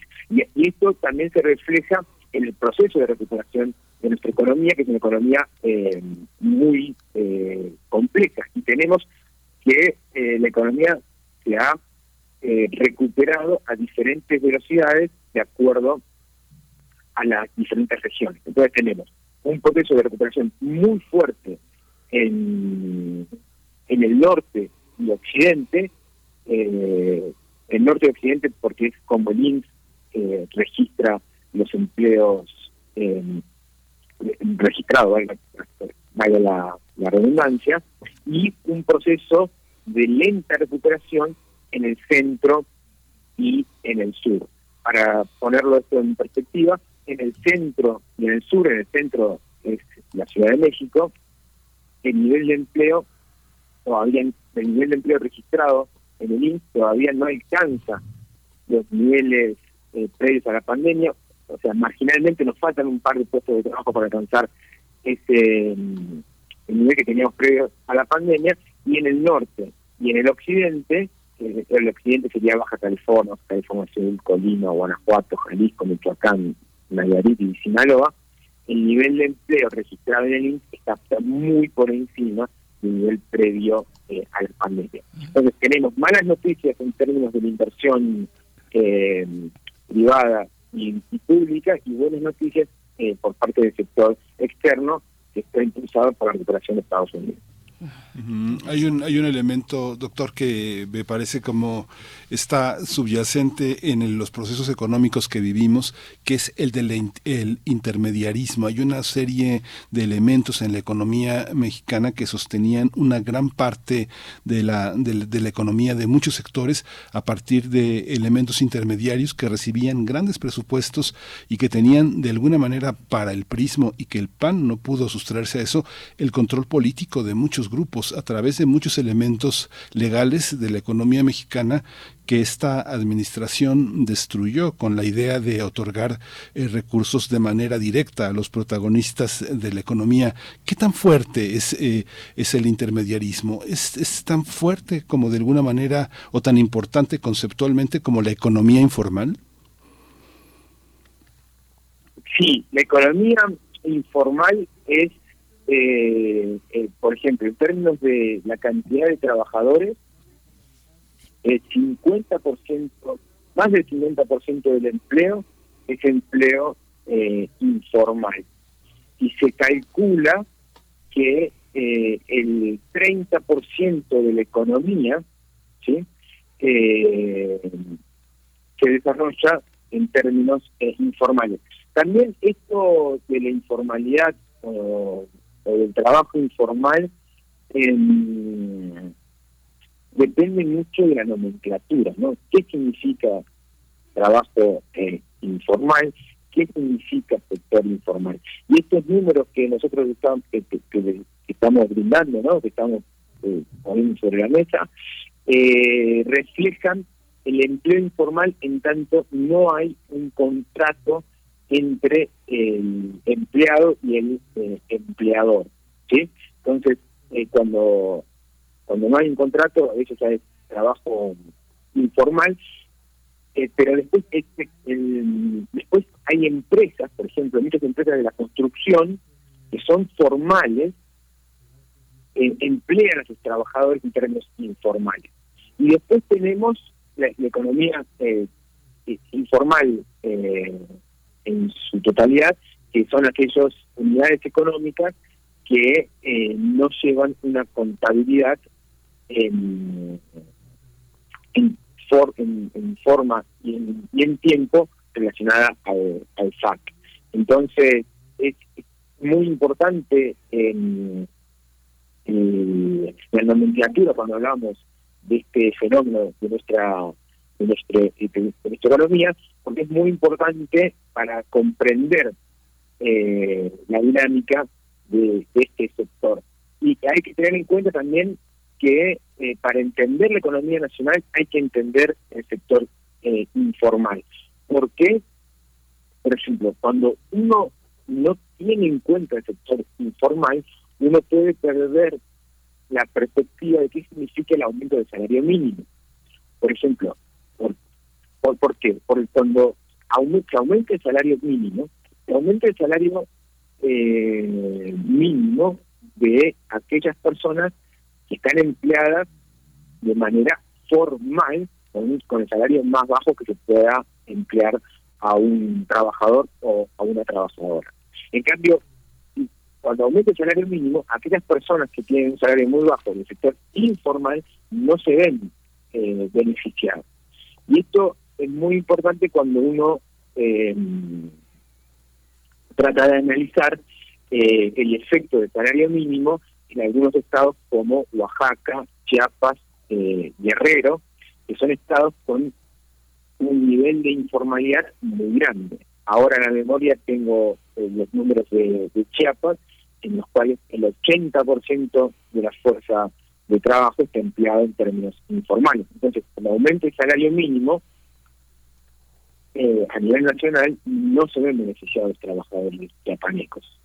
Entonces, es muy importante eh, considerar esta característica fundamental de nuestro país cuando eh, analizamos la economía en su conjunto. Por supuesto, qué interesante este, este análisis, doctor Santiago Capraro. Yo quiero preguntar eh, respecto, bueno, en otro, en otro ámbito también muy importante que es el de la deuda, el de la deuda externa. Eh, porque, bueno, preguntarle qué, qué, qué nos dice del manejo de las finanzas este anuncio, el anuncio de esta semana por parte de Hacienda, eh, anunciaron la reducción de la deuda que México tiene con organismos multilaterales, anunció, esto lo, anunció la Secretaría de Hacienda, eh, eh, en el adelanto de pagos, incluso, bueno, a organismos como puede ser el Banco Interamericano de Desarrollo. ¿Qué nos dice este, bueno, qué, expectativas le ve usted? ¿Esto se va a realizar en un futuro muy cercano?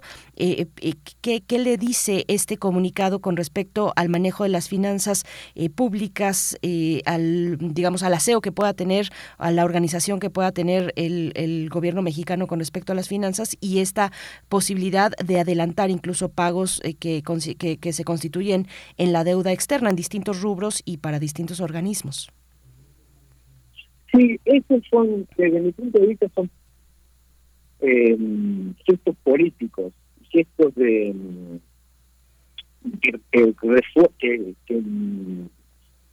que, reflejan la solvencia de eh, las finanzas públicas eh, nacionales. Y eh, tanto eh, en la actualidad como en los últimos, yo diría, unos 15 años aproximadamente, en donde eh, el gran problema que tuvimos de deuda eh, externa durante los 80 y la parte de los años 90 se fueron eh, solucionando a medida que se conseguía y se lograba estabilidad eh, macroeconómica. Entonces, eh, lo que sucedió, por ejemplo, no sé si algunos estarán escuchando eh, recuerden, pero por ejemplo, la el- durante el final del gobierno de, de Salinas, la, la mayoría de la deuda externa estaba eh, en- eh, emitida en, dólares y era de muy corto plazo, y eso fue lo que llevó a eh, la corrida sobre el peso y la corrida sobre nuestras reservas y la crisis fortísima que tuvo el país en diciembre del 94.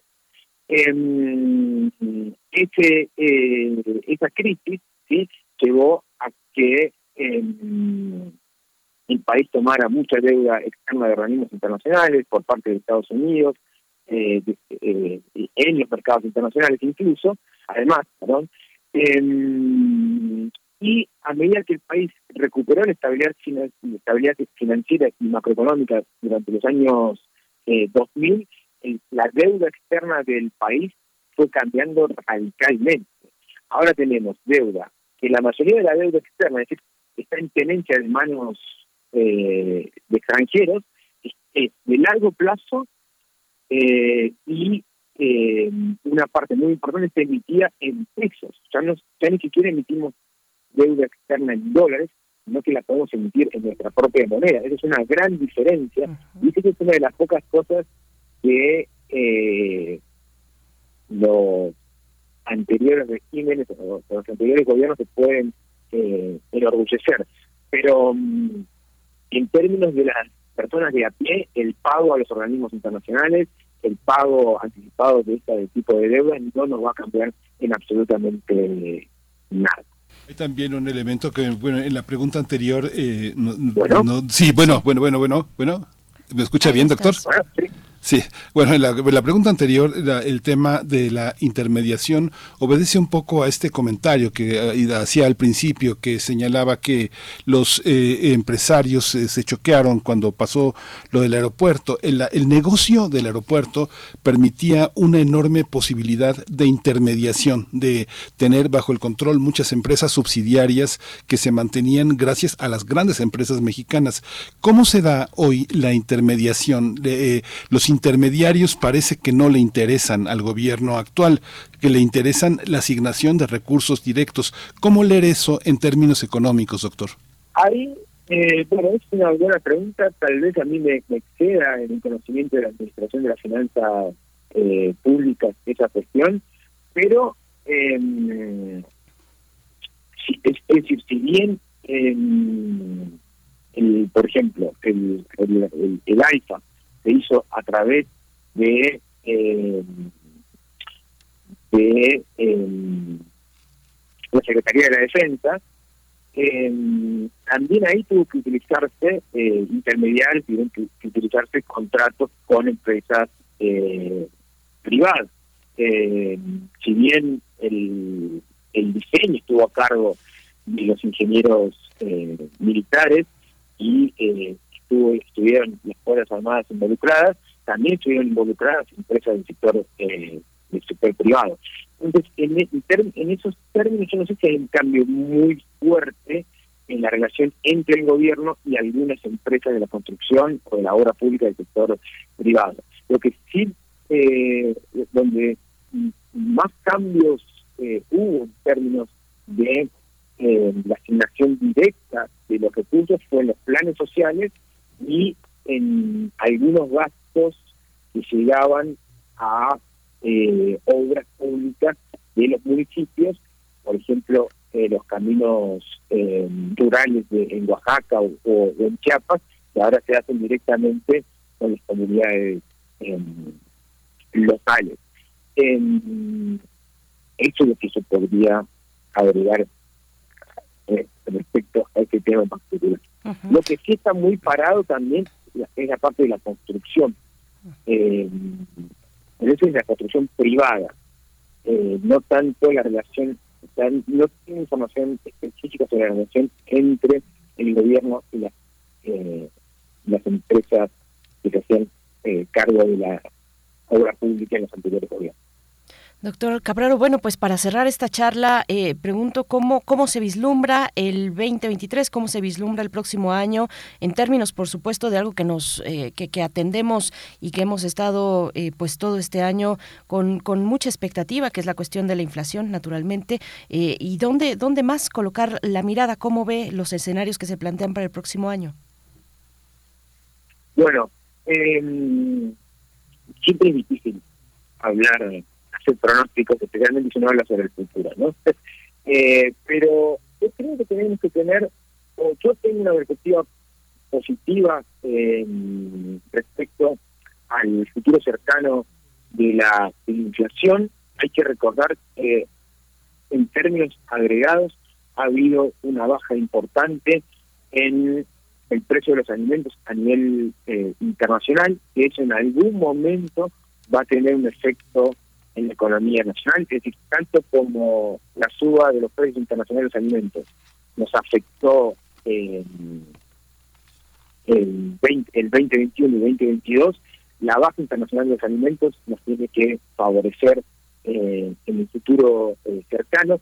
Ya estamos viendo un proceso de disminución de la aceleración de la inflación no subyacente. Tenemos que ver todavía una disminución de la inflación subyacente, y eso creo que lo vamos a ver en los próximos eh, en los próximos eh, meses. Hay que ver, este, hay que esperar eh, qué sucede con los conflictos internacionales y con el precio de los energéticos, porque si em, se, se, si conjuntamos la, una disminución en el, precio, en el precio de los alimentos y una disminución de los precios energéticos, la inflación puede eh, disminuir más rápidamente en, nuestro país. Y si tenemos en cuenta, y esto es muy importante a, considerarlo, si hay un proceso de control de la inflación, lo que tienen que mantenerse, eh, lo que tenemos que pelear es porque los salarios terminen en términos reales eh, o igual o, por encima de donde estaban cuando la inflación se aceleró. Ahí es donde tenemos que poner eh, el ojo y tenemos que ser eh, muy, críticos porque nuestros salarios no han aumentado vis a vis el aumento de los alimentos y de otros bienes y servicios y el, aumento de los salarios se tiene que mantener durante un periodo de, tiempo prolongado para alcanzar y superar a los salarios reales que teníamos antes de la de la aceleración de la de la inflación. Em, también eso, si, observamos un proceso de desaceleración de la inflación ahora a nivel internacional, eso va, va a generar que los bancos bancos centrales del mundo bajen o, o, o paren sus procesos de incremento de las tasas de interés y eso va a llevar a una recuperación, a que la recuperación en Estados Unidos se mantenga o incluso se acelere y eso nos va a, beneficiar em, a nosotros. Entonces, em, creo que tenemos una buena perspectiva respecto de la, de la inflación. Hay que esperar que los datos se mantengan en esta dirección. Hay que esperar también y exigir, desde por lo menos esta tribuna, de que el Banco de México pare con los incrementos de, la tasa de interés, que ya se ha alcanzado niveles eh, no observados en los últimos 15 años, y em, a partir de ahí podría ser que la economía encuentre o robustezca el proceso de crecimiento que se presenta eh, en estos últimos meses. Sí, pues eh, doctor Capraro, pues muchísimas gracias por toda esta por toda esta lección de economía, por abundar en tantos aspectos que resulta difícil a veces en medios electrónicos tocar con esta profundidad. Le agradecemos mucho, le deseamos un buen año, ojalá y nos encontremos pronto en enero que, que, viene y, pues seguir reflexionando sobre lo que nos queda para pensar en este en este siglo XXI sobre la economía mexicana y latinoamericana. Gracias, doctor. No, muchísimas gracias a, ti, Miguel Ángel, a, Berenice y a todo lo que escuchas. Un saludo muy grande y que se termine muy bien el año. Gracias. Feliz año, doctor. Hasta pronto, un abrazo. Nosotros vamos con mm, directamente con la nota del día, son las 8 con 39 minutos. Nota del día. Perdón, estaba con esta yo, yo estoy por acá, por supuesto, claro que sí. Vamos con esta nota del día para hablar de la Ley General del Control de Tabaco. El Ejecutivo Federal prohibió completamente la exhibición de cigarros en todas las tiendas de México esto a partir del 15 de enero del próximo año, 2023. Así lo determina un decreto publicado en el Diario Oficial de la Federación, donde se explica que estas modificaciones fueron realizadas al reglamento de la Ley General de Control de Tabaco. De acuerdo con esta ley, se prohíbe la exhibición directa o indirecta de los productos elaborados con tabaco en los espacios de venta abiertos o cerrados. Sin embargo, aclara que solo se estará permitido tener una lista, la cual esté disponible al público con las marcas y los precios disponibles. Esta lista de comercialización deberá cumplir con los requisitos y características que establezca la Secretaría de Salud mediante disposiciones generales que al efecto emita y deberá publicarse en el Diario Oficial de la Federación. Además, los restaurantes ya no podrán ofrecer servicio de alimentos y bebidas en las zonas que son para fumadores. Asimismo, fueron prohibidas las comunicaciones personales para promover productos, marcas o fabricantes de tabaco. Al respecto, la Alianza Nacional de Pequeños Comerciantes informó que esta medida pone en riesgo a 60.000 vendedores, ya que los cigarros representan 25% de las ventas de los pequeños comerciantes. 600 mil vendedores de, de, tabaco. Pues vamos a analizar la Ley General de Tabaco, su aplicación en 2023. Y hoy nos acompaña Maximiliano Cárdenas eh, Denham, coordinador jurídico de la organización Salud Justa. Bienvenido, Maximiliano Cárdenas. Buenos días. Hola, buenos días. Eh, muchas gracias, Berenice. Muchas gracias, Miguel Ángel. Eh, gracias por el espacio y, para comentar este tema que es tan relevante que se publicó el viernes pasado en el diario oficial las modificaciones al reglamento de la Ley General del Control del Tabaco. Muchas gracias, Maximiliano Cárdenas Denham. Pues bueno, ¿cuáles son eh, para, para destacar los contenidos de esto que se ha publicado, estas modificaciones a la Ley General del Tabaco? Sí, eh, pues como recordarán, en febrero de 2022 se publicaron las reformas a la Ley General del Control de Tabaco y tenían dos principales objetivos. El primero tenía que ver con el establecimiento de espacios 100% libres de humo y emisiones y la prohibición de publicidad, eh, promoción y patrocinio por parte de la industria tabacalera. Estos eran los dos principales objetivos de la, de la reforma a la ley y se inició el procedimiento ante CONAMER de mejora regulatoria para eh, propiciar las modificaciones, adiciones y algunas derogaciones al reglamento de la Ley General de Control de Tabaco para eh, justo reglamentar estos, estos dos aspectos que se reformaron por parte del, legislativo. Los principales cambios, pues en estos dos sentidos, pues tiene que ver con la, con la prohibición de la publicidad Específicamente, los temas más relevantes son la prohibición de la exhibición directa e indirecta de estos productos, es decir, en los establecimientos que se vendan productos de tabaco no se podrán exhibir o no podrá haber exhibidores, ni siquiera tener mercancía a la vista de los, de los consumidores para que puedan propiciar o incentivar el consumo de estos productos.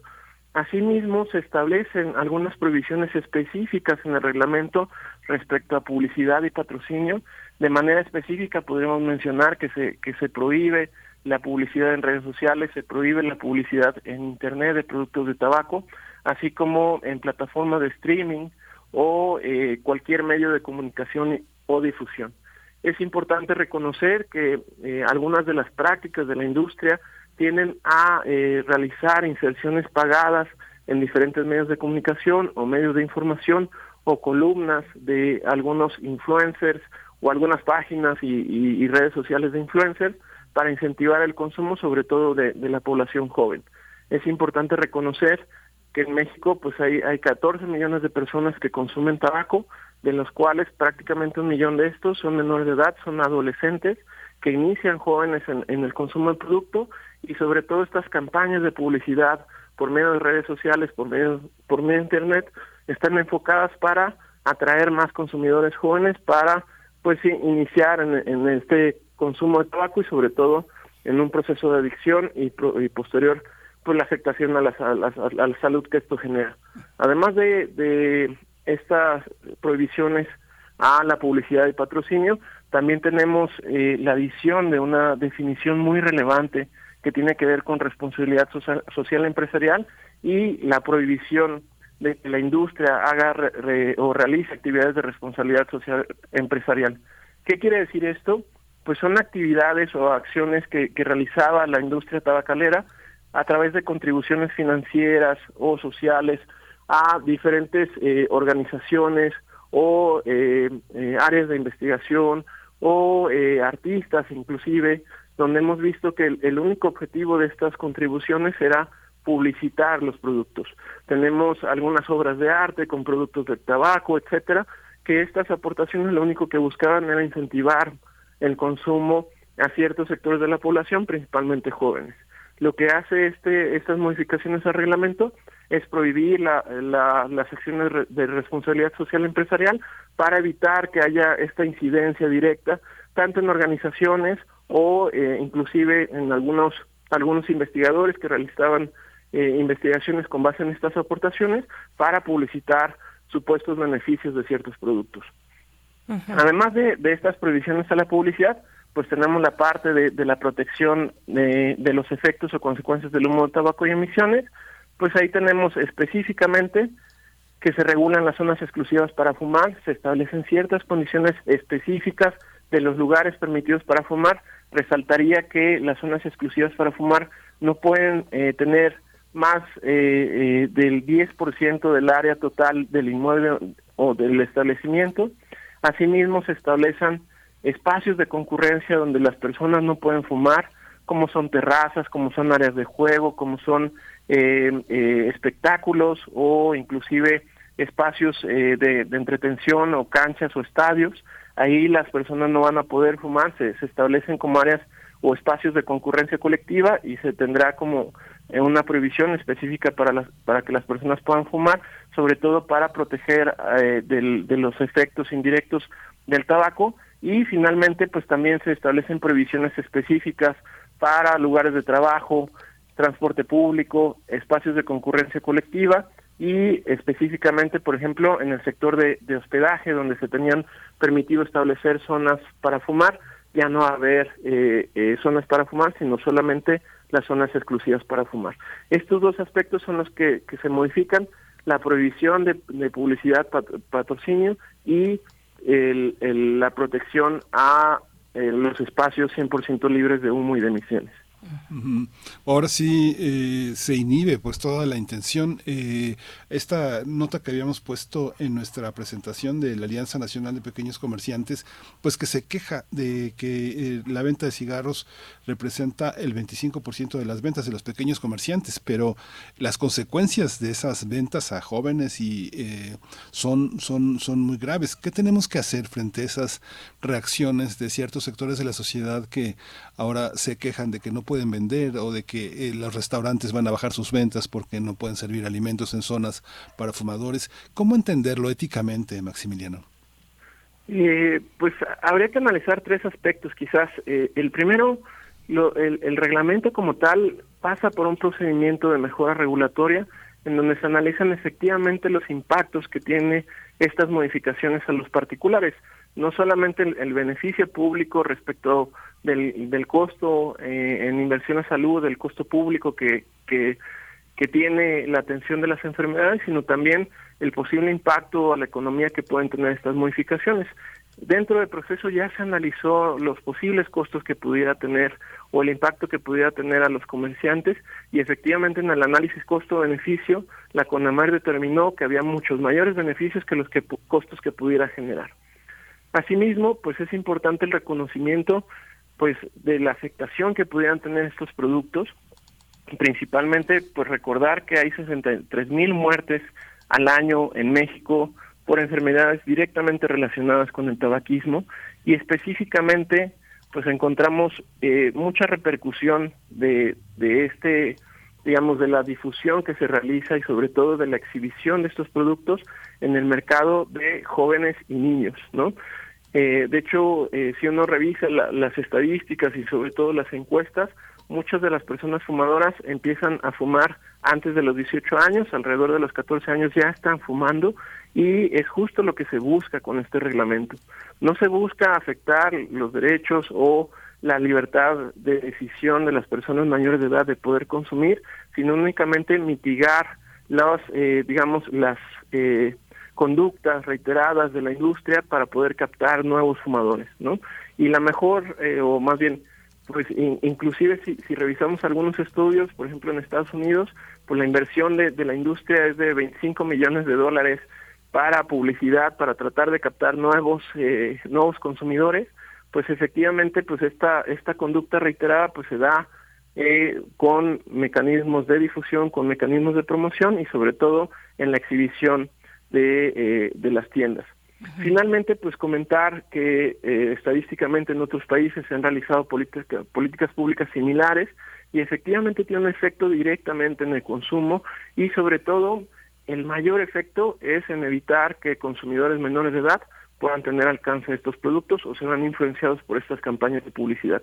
Resaltar que el reglamento también pues regula la publicidad en redes sociales y regula la publicidad en internet para que pues personas menores de edad no se vean influenciados por eh, pues diferentes comunicadores o influencers que puedan incitarlos a, consumir estos productos.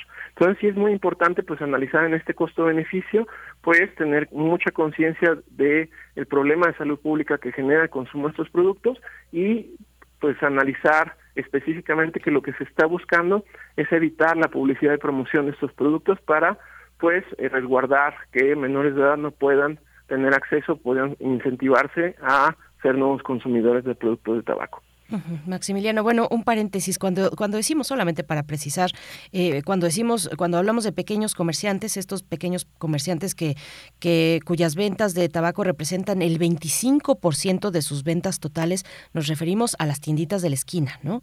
A eso, a eso nos estamos refiriendo con, eh, economías muy, muy locales eh, del barrio. me parece que es de lo que estamos hablando, Maximiliano, solo para ponerlo ahí entre paréntesis y, y preguntarte cuáles son los grupos de la población eh, que, más, digamos, han incrementado su consumo de tabaco en los últimos, en los últimos meses. Eh, digamos, en términos generales, ¿cuál es el comportamiento estadístico del consumo de tabaco en México en estos tiempos, pues todavía de pandemia? Ya no estamos en aquellos meses de encierro muy complicados donde se reportó un incremento en el, en, el, consumo, en el consumo de sustancias eh, adictivas. ¿Qué pasa ahora? ¿En qué momento estamos? ¿Qué grupos de la población están incrementando su consumo? Consumo de tabaco. ¿Qué pasa con los vapeadores también que están en la elección y predilección de los, pues de los más jóvenes, Maximiliano? Sí, eh, respecto a lo que comentas, pues es muy importante reconocer, eh, o sea, los pequeños comerciantes, inclusive en el dictamen de, de se analizó alrededor de, de, bueno, estadísticamente se tienen reconocidos alrededor de 600 mil unidades productivas como pequeños comerciantes, ellos son distribuidores de productos de tabaco. Esta información respecto de que representa el 25% de sus ventas la venta de tabaco no está propiamente sustentada, por lo menos en el dictamen de Conamer no no se señala en ese sentido. Lo que sí es importante pues es que eh, existen conductas reiteradas no de los distribuidores o de los pequeños comerciantes, sino de la industria tabacalera que son quienes producen y distribuyen a los pequeños comerciantes estos, estos productos para su venta, quienes son quienes realizan las campañas de, publicidad y difusión. ¿no?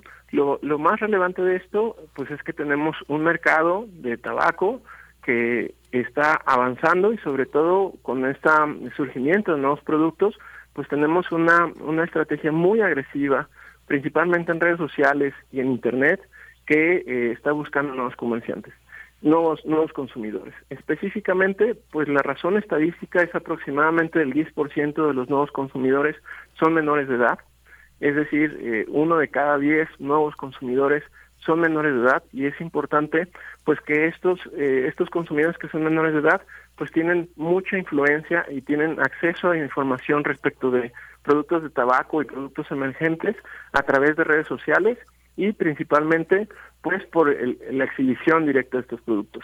En otros países ya se ha mitigado no solamente la exhibición directa, sino la publicidad en Internet o en redes sociales y el alcance ha tenido aproximadamente una disminución del 20% en el consumo de estos productos.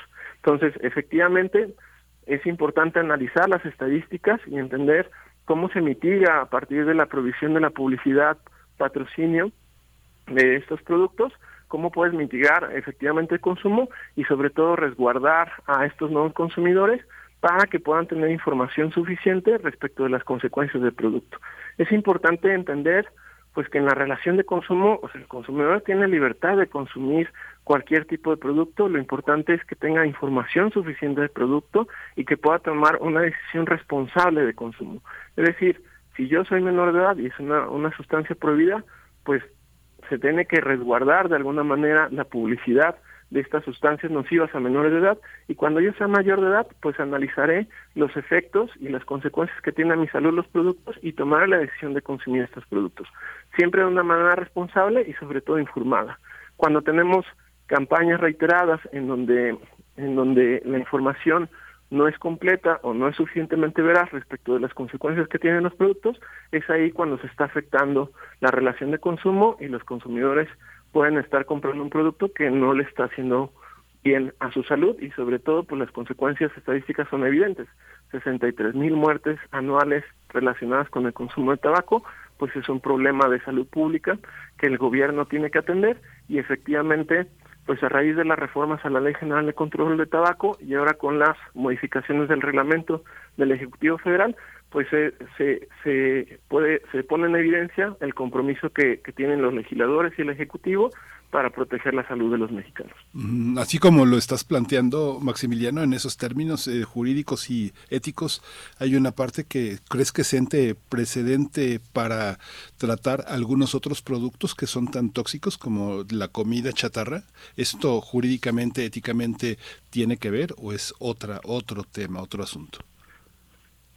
Definitivamente es eso es otro tema, digamos, es otra otro camino, no obstante, en esencia, pues todos los productos que son nocivos a la salud entran, digamos, en esta en estas decisiones de consumo y es obligación del Estado proteger la salud de las personas. Hay diferentes políticas públicas que se han realizado en relación al, consumo de productos de comida chatarra, como mencionas, o productos de nocivos a la salud, no solamente el tema de tabaco, sino también consumo de bebidas alcohólicas. Efectivamente, pues hay una política pública específica por las enfermedades que pueden generar estos productos.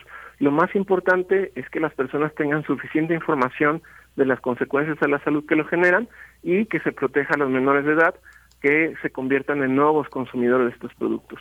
Es importante mencionar que en el caso de tabaco, la, la adicción al tabaco y sobre todo eh, las, estadísticas no solamente nacionales sino internacionales de las consecuencias directas a la salud, inclusive muerte, ¿no?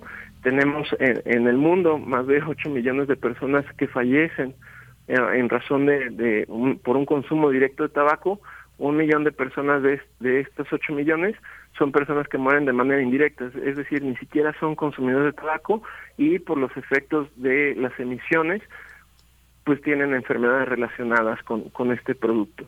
Es decir, la, la, el reglamento es muy relevante porque no solamente atiende a, regular el tema de publicidad y patrocinio, es muy importante, es una regulación específica respecto de la publicidad y patrocinio de estos productos, sino también la parte de eh, cuidar la, las consecuencias indirectas del consumo de tabaco para proteger a personas que no consumen directamente el producto, pero que trabajan en, en lugares donde se consume producto o específicamente en lugares de concurrencia colectiva, ¿no?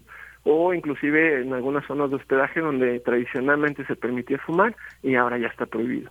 Estos dos alcances son muy relevantes pues para proteger la salud de las personas y proteger las consecuencias de la salud de estos de estos productos. Así como está haciendo en tabaco, pues también se está haciendo en alimentación o en consumo de bebidas alcohólicas. Cada eje, digamos, de estos productos que pueden ser nocivos a la salud, pues tienen diferentes políticas que se están atendiendo. Pues Maximiliano Cárdenas Denham, coordinador jurídico de Salud Justa MX, muchas gracias por, por este tiempo, por darnos esta explicación y estas reflexiones.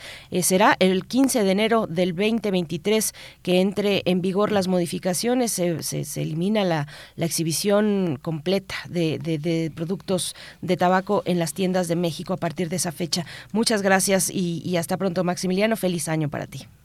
Gracias por el tiempo, muchísimas gracias, igual feliz año y pues el próximo año iniciaremos con la entrada en vigor de, de este reglamento, veamos eh, cómo reacciona la industria en amparos, etcétera, pero pues es importante el esfuerzo que se está haciendo para, para proteger la salud de los mexicanos.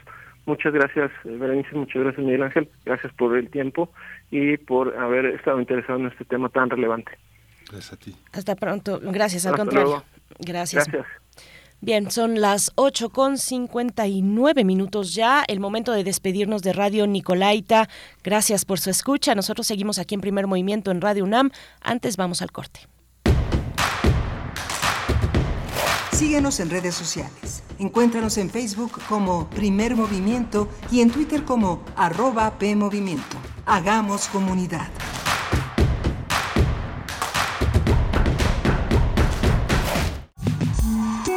Vamos a tomar las ondas con la misma energía con que tomamos las calles. Vamos a desmontar los armarios.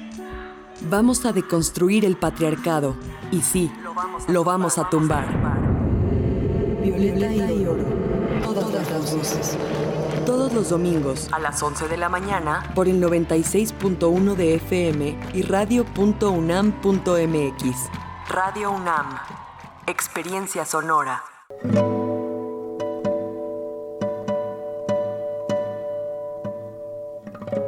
Soy Ana Lara y los invito a descubrir quiénes son los compositores contemporáneos, qué escriben y quién los interpreta. La cita es todos los miércoles a las 18 horas en Nació una nueva música, por supuesto en Radio UNAM 96.1 FM, Experiencia Sonora.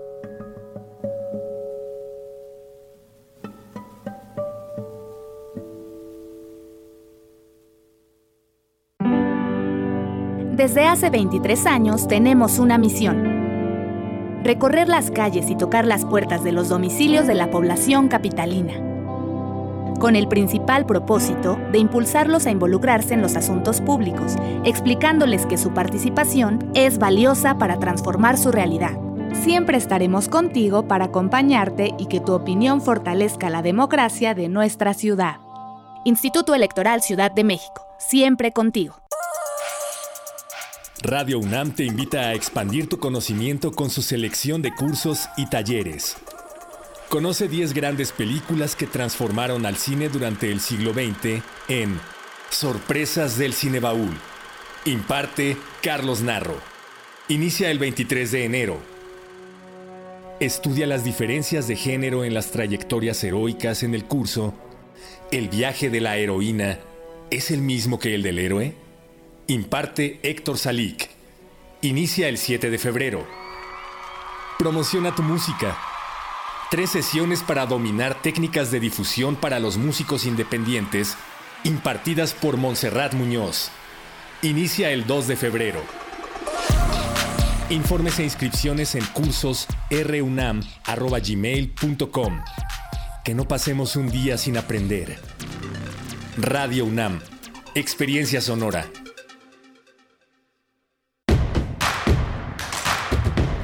Encuentra la música de primer movimiento día a día en el Spotify de Radio UNAM y agréganos a tus favoritos.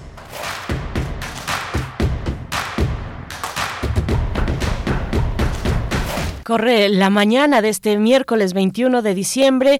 Son las 9 con 2 minutos, 9 con 2 minutos. Hoy que les acompañamos a través de las frecuencias universitarias aquí en Radio UNAM 96.1 en la FM 860 AM y en www.radio.unam.mx. Bueno, pues ya con los últimos los últimos días del año que estaremos en vivo esta semana todavía, todavía estamos en vivo aquí en Primer Movimiento y después ya regresaremos, nos tomamos dos semanas de vacaciones. El 9 de diciembre estaremos, el 9 de enero, perdón, estaremos de vuelta, 9 de enero del 2023. Pues bueno, con todo este equipo que está cansado, pero con mucho ánimo. Estamos ya con el año a cuestas, pero eh, con mucho ánimo de seguir aquí con ustedes, acompañándoles, porque nos hacen ese favor y es un privilegio para nosotros. Levantan el puño, tienen el puño en, alto, están aquí la producción del otro lado del cristal, eh, pues sí, dando, dándolo todo, dando lo que, incluso lo que no tenemos para, eh, para cumplir con ustedes, que es lo más importante de nuestra labor. Se encuentra Rodrigo Aguilar en la producción ejecutiva, Arturo González en los controles técnicos eh, y, bueno, Tamara Quiroz atendiendo las, eh, eh, los comentarios en redes sociales, Miguel Ángel Quemain en la conducción. Miguel Ángel, buenos días. Hola, Berenice, buenos días, buenos días a todos nuestros escuchas. Todavía nos queda una hora, una hora muy, muy, muy interesante. Eh, viene la poesía necesaria que está dedicada a recordar eh, la matanza de Acteal, que fue una incursión paramilitar que se realizó eh, un día 22 de diciembre, ayer, mañana 22 de diciembre es la conmemoración, 25 años de un proceso que se inició de una manera muy fuerte desde 1992, justamente por otro acto de injusticia que fue el asesinato de, eh, eh, de, un joven que eh, generó la sociedad civil Las Abejas, que es el antecedente de Acteal. Las Abejas se formó a causa de la detención y encarcelamiento de cinco indígenas totziles que eran de Chenaló, la muerte de Vicente Gutiérrez Hernández y las lesiones que le imprimieron a Nicolás y Lorenzo, sus hermanos, la violación de sus esposas. Y este, se conformó un grupo de protesta que finalmente terminó en un asesinato en 1997 de, eh, eh, de, de 45 personas asesinadas. Fue una, una, una, un momento muy difícil para, para el país, para eh, el horizonte internacional que tuvo los ojos puestos en este proceso que pues de alguna manera permanece impune eh, la Comisión Interamericana de Derechos Humanos intervino, se demandó este eh, un esclarecimiento, pero bueno, todo esto todavía no hay no hay reparación y por supuesto no hay olvido. Eh, está dedicado a la poesía necesaria a un poema de Rosa Maqueda, que es una poeta ñañú, que establece una un puente para que no olvidemos esta esta fecha, Berenice. Muy importante, Miguel Ángel, muy importante anotar hacer una reflexión, la memoria de un evento que cumple ya 25 años.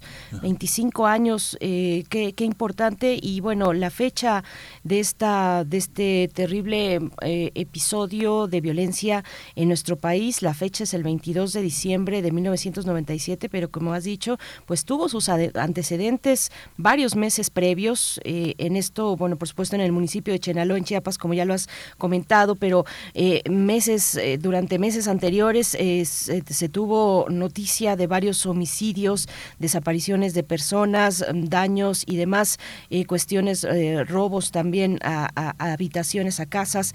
Y bueno, esa es una, una antesala de una tragedia, una antesala igualmente violenta de una tragedia como lo que, lo que ahora pues contamos y conmemoramos sin, sin, sin justicia, pero como dices, con memoria, que no nos falte la memoria, que no nos falte la solidaridad también entre nosotros mismos, la memoria histórica de estos agravios, de estos agravios a las comunidades, bueno, a las comunidades indígenas, en este caso particular, Miguel Ángel, pero bueno, de una violencia que lleva tanto tiempo, que lleva tanto tiempo en nuestro país, ¿no?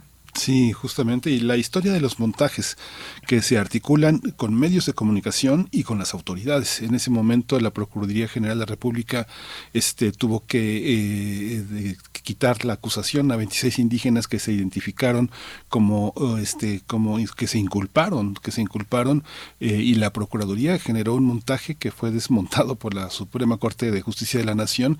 En ese momento estaba Jorge Madrazo Cuellar como como titular de la Procuraduría y bueno, montajes y montajes son parte de la historia que tenemos. Así es, son parte de esa historia.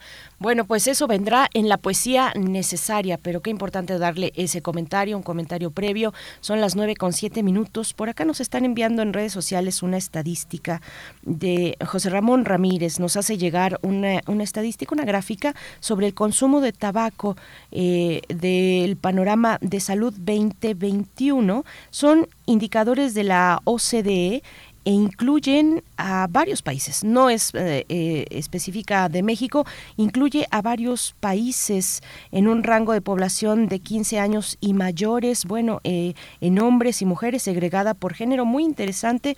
Bueno, pues ahí Indonesia está entre, pues con un porcentaje elevadísimo, casi llegando al 60%. México no lo, no lo es tanto, rebasa, digo, suficiente para tener problemas de salud como los que tenemos, pero rebasa apenas el 10% 30%. Está interesante esta gráfica, muchas gracias por compartirla, eh, José Ramón Ramírez. Está en nuestra cuenta de Twitter, ahí la puso José Ramón, eh, comentando, la van a encontrar en, en, el comentario que hizo a la publicación donde, donde pues anunciábamos esta charla que tuvimos hace unos momentos sobre la Ley General del Tabaco y sus implicaciones en materia de salud.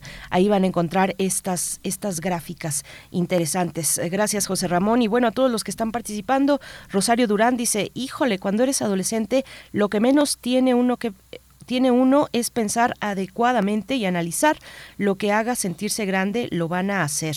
Eh, Rosario, es el comentario de Rosario Durán. Bueno, pues, pues sí, sé que eh, pues uno de adolescente quiere sentirse grande y yo creo que los grandes hay que pues empezar depositando un poco de confianza para que ese peso de la confianza eh, tenga un eco de alguna u otra manera en, en las acciones de los adolescentes. Pues sí, es muy difícil, yo convivo con una, que les puedo decir? Pero también fui una, Miguel Ángel. ¿tú, ¿Tú cómo ves? ya me imagino, ya me imagino. Una, una, una, una, adolescente, pues que quien te conoce, pues ejemplar, una, una, una sobreviviente de la adolescencia. Una sobreviviente de la adolescencia, así me pueden decir también. Eh, R. Guillermo está por acá, Alfonso de Alba Arcos también, eh, Fabiola Cantú dice, qué bien, ya nada más hace falta hacer los mismos con harinas y azúcares refinadas. Eh, eh, y con eso estamos. Verónica Ocampo dice, escuchemos radio. Verónica, muchas gracias. Y por acá también sobre otro tipo de, eh, pues de sustancias que son igualmente dañinas para la salud, dice Rey Guillermo, el azúcar, carbohidratos son adictivos y el principal vehículo son refrescos y frituras, donde la mayor parte del mercado lo acaparan Coca-Cola y PepsiCo. Gracias, R. Guillermo. Algunos comentarios sobre las cuestiones de salud que, que tú también metías en el análisis de las políticas sobre el consumo de tabaco, Miguel Ángel.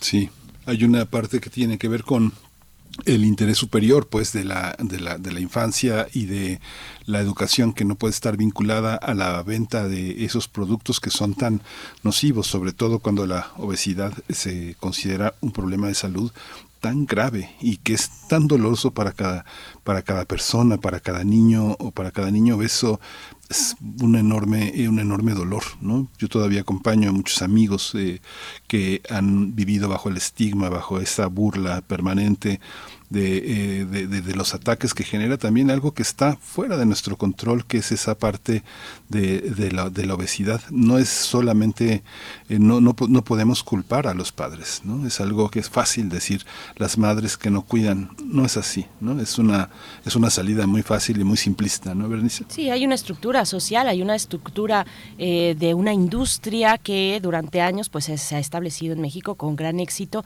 colocándose entre las preferencias de consumo Um, bueno, también a través de campañas publicitarias muy agresivas, ¿no? A veces parece que no hay hacia dónde moverse, cada vez es menos, eh, cada vez hay más alternativas, afortunadamente. Pero algo muy interesante que dice sobre la obesidad, Miguel Ángel, y que yo quisiera ya para cerrar este comentario, enlazarlo y, ponerlo en el contexto de la cena navideña, de la cena de fin de año, donde dejamos de ver a, veces a nuestros familiares durante algunos algunas semanas, algunos días, incluso durante eh, varios meses y de pronto nos vemos, nos encontramos y vienen los comentarios sobre sobre el cuerpo de otra del familiar, sobre qué tanto ha envejecido o qué tanto no, que si se ve bien, que cómo le queda esa falda, ese pantalón, no, pues que ya subiste de peso, todos esos comentarios, pues que no pues que no abonan, en realidad que no abonan y al contrario pues eh, er, digamos te dan como resultado eh, pues momentos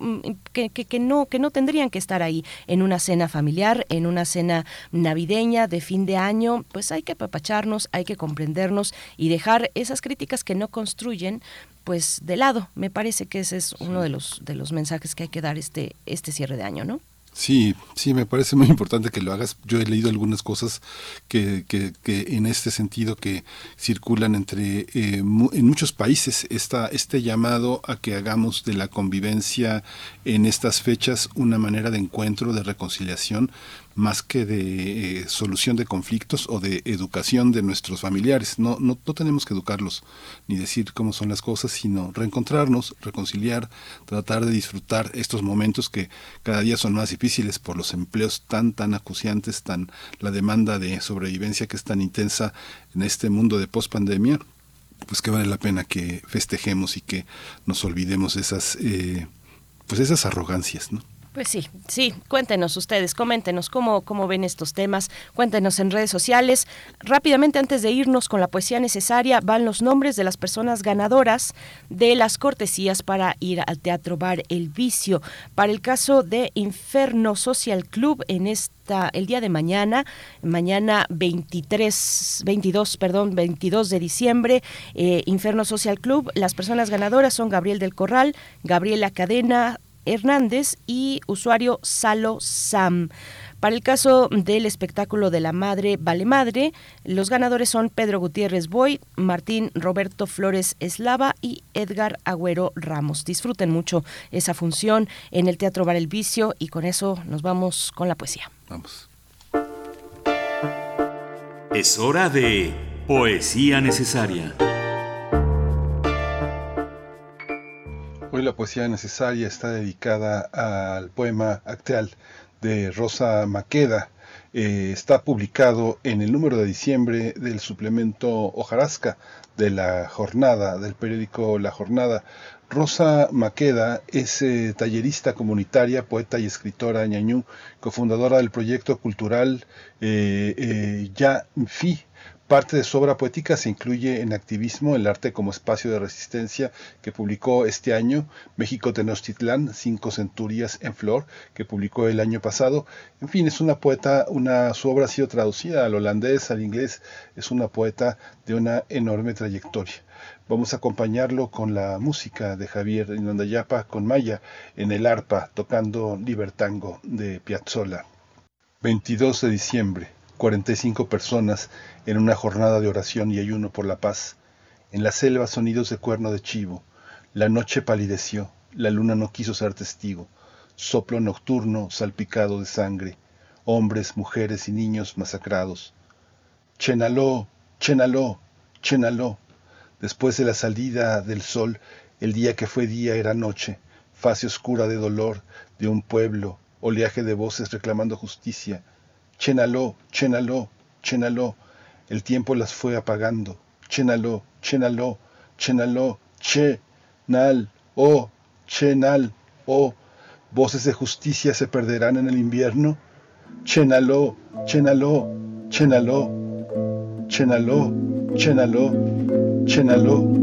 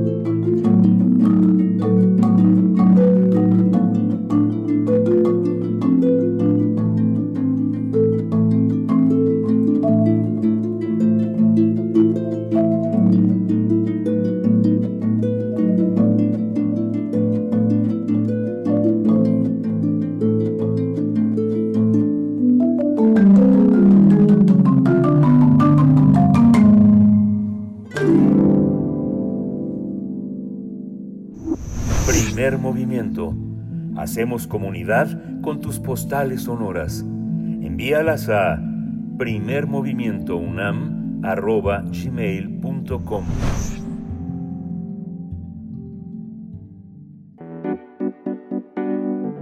La mesa del día.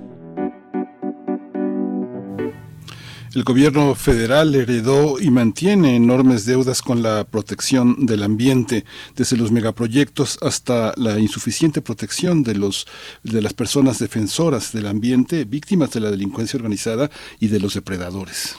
De acuerdo con el Centro Mexicano de Derecho Ambiental, SEMDA, este año 58 personas defensoras del medio ambiente fueron asesinadas en México. Las comunidades indígenas como mayas, zapotecas y mixtecas han resultado entre las más afectadas. Sobre el megaproyecto del tren Maya, eh, algunos eh, sectores eh, de la sociedad académicos han intentado frenar su construcción con amparos, otros eh, con argumentos eh, por los daños al medio ambiente que significará su desarrollo. El gobierno federal ha continuado, sin embargo, con las obras. Diversas organizaciones han denunciado la deforestación de miles de árboles y la contaminación del sistema de cuevas inundadas y ríos subter- subterráneos.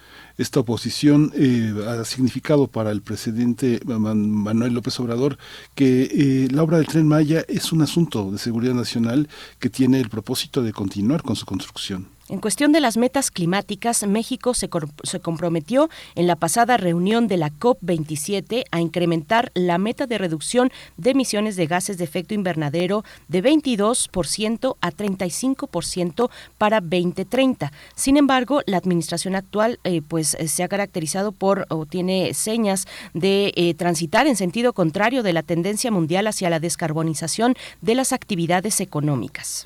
Vamos a analizar el conjunto de políticas que en materia ambiental forman parte de este informe de gobierno y de las cuentas que rindió eh, a principios de diciembre el presidente de la República. Está con nosotros la doctora Leticia Merino, titular de la Coordinación Universitaria para la Sustentabilidad de la UNAM. Le doy la bienvenida. Buenos días, Leticia Merino. ¿Nos escucha, doctora Merino? Buenos días. Mm, Me parece que no. Me parece que vamos a dar eh, eh, un espacio rápidamente. Es rápidamente que tendremos de vuelta a la doctora Leticia Merino. Ya se encontraba en la línea, bueno, pero con esta cuestión y también eh, subrayar, antes de empezar con esta charla, el trabajo que ha realizado la COUS de la UNAM, la Coordinación Universitaria para la Sustentabilidad de nuestra Casa de Estudios, pues también es un trabajo muy importante que se refleja hacia adentro en, en la comunidad, eh, en, en- en la vida universitaria, pero también con propuestas muy interesantes, congregando a distintos especialistas en, la, en las distintas materias, eh, digamos, que tienen que ver con el medio ambiente. Ya está de vuelta con nosotros. No, no está por acá. No está por acá la doctora Leticia Merino, pero bueno, decía que eh, esta coordinación mm, para la sustentabilidad de la UNAM, pues eh, realiza un trabajo importante hacia afuera también como un medidor de lo que está ocurriendo en temas ambientales en nuestro país, también como un espacio propositivo muy interesante, muy crítico también, eh, pues donde se van condensando algunos, algunos eh, temas para avanzar y propuestas para avanzar a favor del medio ambiente, Miguel Ángel. Pues ha sido importante eh, la, el trabajo de la COUS de la UNAM y ya está con nosotros ahora sí la doctora Leticia Merino, titular de esta Coordinación Universitaria para la Sustentabilidad. Gracias, doctora Merino. Buenos días. Buenos días, Berenice. Gracias. Pues eh, comentábamos un poco del, del Sí. trabajo de la COUS, tanto para de manera interna para la UNAM y hacia afuera como un servicio importante para la para la sociedad mexicana. Pero bueno, más allá de eso y, a reserva de que podamos platicar más adelante específicamente también de la COUS, le pregunto sobre su balance del año que ya está cerrando en cuestión ambiental, doctora. ¿Qué destacar? Pues yo creo que hay muchísimos pendientes, este, muchísimos pendientes. Hay, digo, como bien mencionaban ustedes, ustedes en la introducción, hay también, eh, pues, un tema de reducción presupuestal que, ha afectado fuertemente al sector ambiental. Digamos, a mí me parece que, entre otras cosas, es es muy eh, preocupante la la ausencia de pues de Estado de Derecho en en temas de deforestación, digamos, está el, el problema del aguacate. Eh, deforestación de un 30% de los bosques de la meseta purépecha en 20 años y, y cinco inspectores de Profepa, digamos, y esto que se da se da en el resto, en el resto del país. Entonces, creo que, que poder cumplir con, con compromisos climáticos, con, con protección ambiental, con protección de zonas que son eh, cabeceras de cuenca, o sea, fundamentales para, para que continuemos eh, accediendo a servicios ambientales que proveen los ecosistemas, pues es importante que haya que, que no haya impunidad en términos de, de, de delitos ambientales que ocurren todos todos los días. Pero yo quisiera eh, también eh, señalar en el balance eh, los pendientes y, y hablar de, del, del tema de megaproyectos eh, me parece importante que, cambiemos el marco legal que, que rigen estos me- megaproyectos y que permiten la devastación ambiental. Digamos, hay dos, dos grandes pendientes que, que, que están en la cancha del, del poder legislativo, no, no solo del, del poder ejecutivo, que son la ley de agua y la ley, la ley eh, minera de la, de la que ya hemos de la que ya hemos hablado en ocasiones anteriores. La misma LEGEPA, la Ley General del Equilibrio Ecológico y Protección Ambiental, que en su versión eh, actual permite megaproyectos mineros y de, bueno mineros eh, fundamentalmente en el corazón de las áreas naturales protegidas en las propias eh, zonas núcleo de, de reservas tan importantes como como la icónica reserva de, de mariposa monarca entonces eh, me parece que que ha habido iniciativas este que quisiera eh, subrayar por parte de, de varios legisladores en el sentido de de modificar estas leyes. Digo en el caso del agua hay una gran iniciativa ciudadana que se se presentó en, en 2020 y pues que se mantiene en la congeladora del, del Congreso de la Unión. Este y esto no es trivial digamos la ley del agua permite el acaparamiento eh, del agua a concesionarios que no tienen nada que ver con las regiones, o sea, violando derechos de, de pueblos, eh, de ejidos, de comunidades que son que son dueñas, además históricamente en el agua y permite sustraer agua para los ecosistemas. Digamos lo que se vivió en Monterrey durante la, la temporada de, de, de estiaje no solo es resultado del cambio eh, climático, sino de la posibilidad de que unos cuantos acaparen el agua eh, para sus negocios. Y esto esto digamos pues esto es un pendiente que se podría resolver que esperamos que se resol que, alcance a resolverse dentro de dentro de este de este sexenio. Digamos en, en tema de, de minería que, que tiene que genera grandes afectaciones no solo ambientales sino sociales genera una violencia inaudita muchos de los de los asesinatos de defensores ambientales que se mencionan son eh, defensores ambientales contra concesiones eh, mineras otorgadas en sus territorios, aún en los casos de comunidades indígenas, este me parece que, que habría una oportunidad muy importante para que para que el poder legislativo cambie cambie estas reglas del juego perversas que que permiten eh, que permiten concesiones hasta por 100 años, que la gente eh, pierda el acceso a sus tierras, que se utilice cianuro y mercurio y se envenenen los cuerpos de agua, que se envenene también el suelo y el, y el, y el aire, generando problemas a la flora, a la fauna y obviamente a los seres humanos, eh, que permite que violaciones a derechos humanos y, y desastres ambientales como los de Sonora, como los continuos derrames eh, mineros de sustancias tóxicas en los cuerpos de agua, ocurran y, y, ocurran en la impunidad, porque la, la ley no cancela eh, concesiones eh, frente a estas estas violaciones. Entonces digamos en el balance hablando no solamente de las de lo que no se ha hecho sino de lo que se puede hacer. Este y aquí pues la COUS junto con otras la COUS el, el Seminario Sociedad Medio Ambiente e Instituciones el SUSMAI junto con otras ONGs y, y muchas comunidades pues hemos tratado de impulsar este estos estos cambios de hacer campañas de comunicación etcétera. Y, y yo quisiera quisiera resaltar digamos dos dos puntos a favor porque creo que el balance es es de luces y sombras, este, quizás pocas luces, pero luces importantes, este, y sombras que yo quisiera ver como, como temas pendientes a resolver.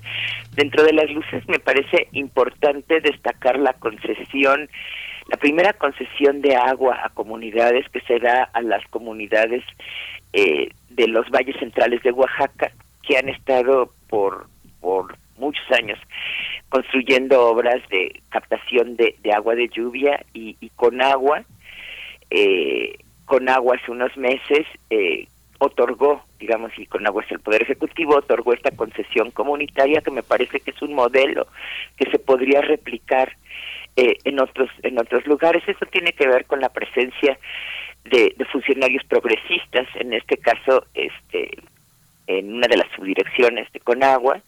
De la misma manera me parece importante resaltar que durante el sexenio actual pues no se han otorgado no se han otorgado eh, concesiones mineras, sin embargo, como yo decía, urge cambiar el, marco legal porque pues en, en un cambio eh, en el siguiente cambio del ejecutivo se pueden volver a entregar estas concesiones, o sea, y me parece también importante resaltar en, en el tema, por ejemplo, de suelo de conservación en la Ciudad de México, algo que vivimos eh, en las semanas pasadas, este eh, es, fue bueno esta iniciativa de parte del gobierno de la ciudad de, implementar un ordenamiento territorial que disminuía el porcentaje de suelo de conservación este y, y establecía eh, el, el suelo rural que muchos actores percibimos como un riesgo de, de legitimar o de dar de aprobar legalmente pues la las invasiones, la urbanización del suelo de conservación que es tan importante este para la ciudad eh, y aquí yo quiero eh, pues reconocer la, la, la apertura de la jefa de gobierno que da marcha atrás y dice hace dos días que se va a mandar una iniciativa al Congreso de la Ciudad para, para modificar la constitución de la ciudad y desaparecer la figura de suelo rural. Ahora, junto a esto hace falta pasar a la acción, digamos, es como el tema de, de las metas climáticas, digamos, que bueno que se, que se incremente la ambición al 30%, pero se necesita que esto tenga una coherencia con, con, la, con la política energética. Eh, de manera muy amplia. También en, en el tema del suelo de la ciudad puede haber esta, esta voluntad de cambiar, eh, de cambiar la constitución en este sentido, la constitución de la ciudad, pero se requiere que haya una presencia real de, de la autoridad de las instituciones en el, en el suelo de conservación.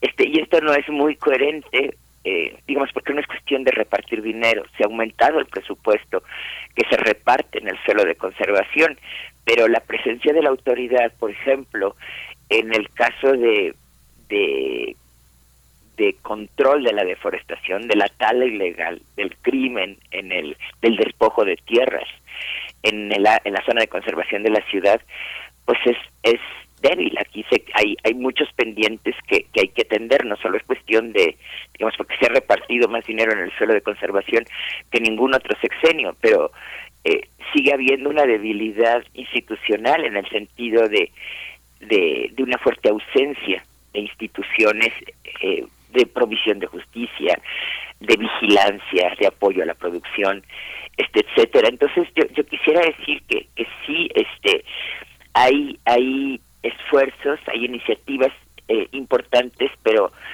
pues hay muchos pendientes en la implementación, en la implementación en el sentido de incrementar presupuestos, de incrementar eh, presencia, de, tener una una pues una defensoría de derechos humanos eh, muy muy fuerte, muy consistente. México sigue siendo un país peligrosísimo para periodistas y defensores eh, ambientales. Y aquí yo también quisiera este destacar dentro de las luces que México es de los primeros signatarios del Acuerdo de Escazú, este acuerdo eh, latinoamericano de acceso, a la, que garantice el acceso a la información ambiental y la protección de los derechos humanos de los defensores eh, ambientales y, y, de los territorios. Sin embargo, de nuevo, este falta implementarlo porque junto junto a esta junto a esta voluntad de, de avanzar en un sentido eh, de defensa ambiental y social, pues falta, hay muchos pendientes en el sentido de implementación.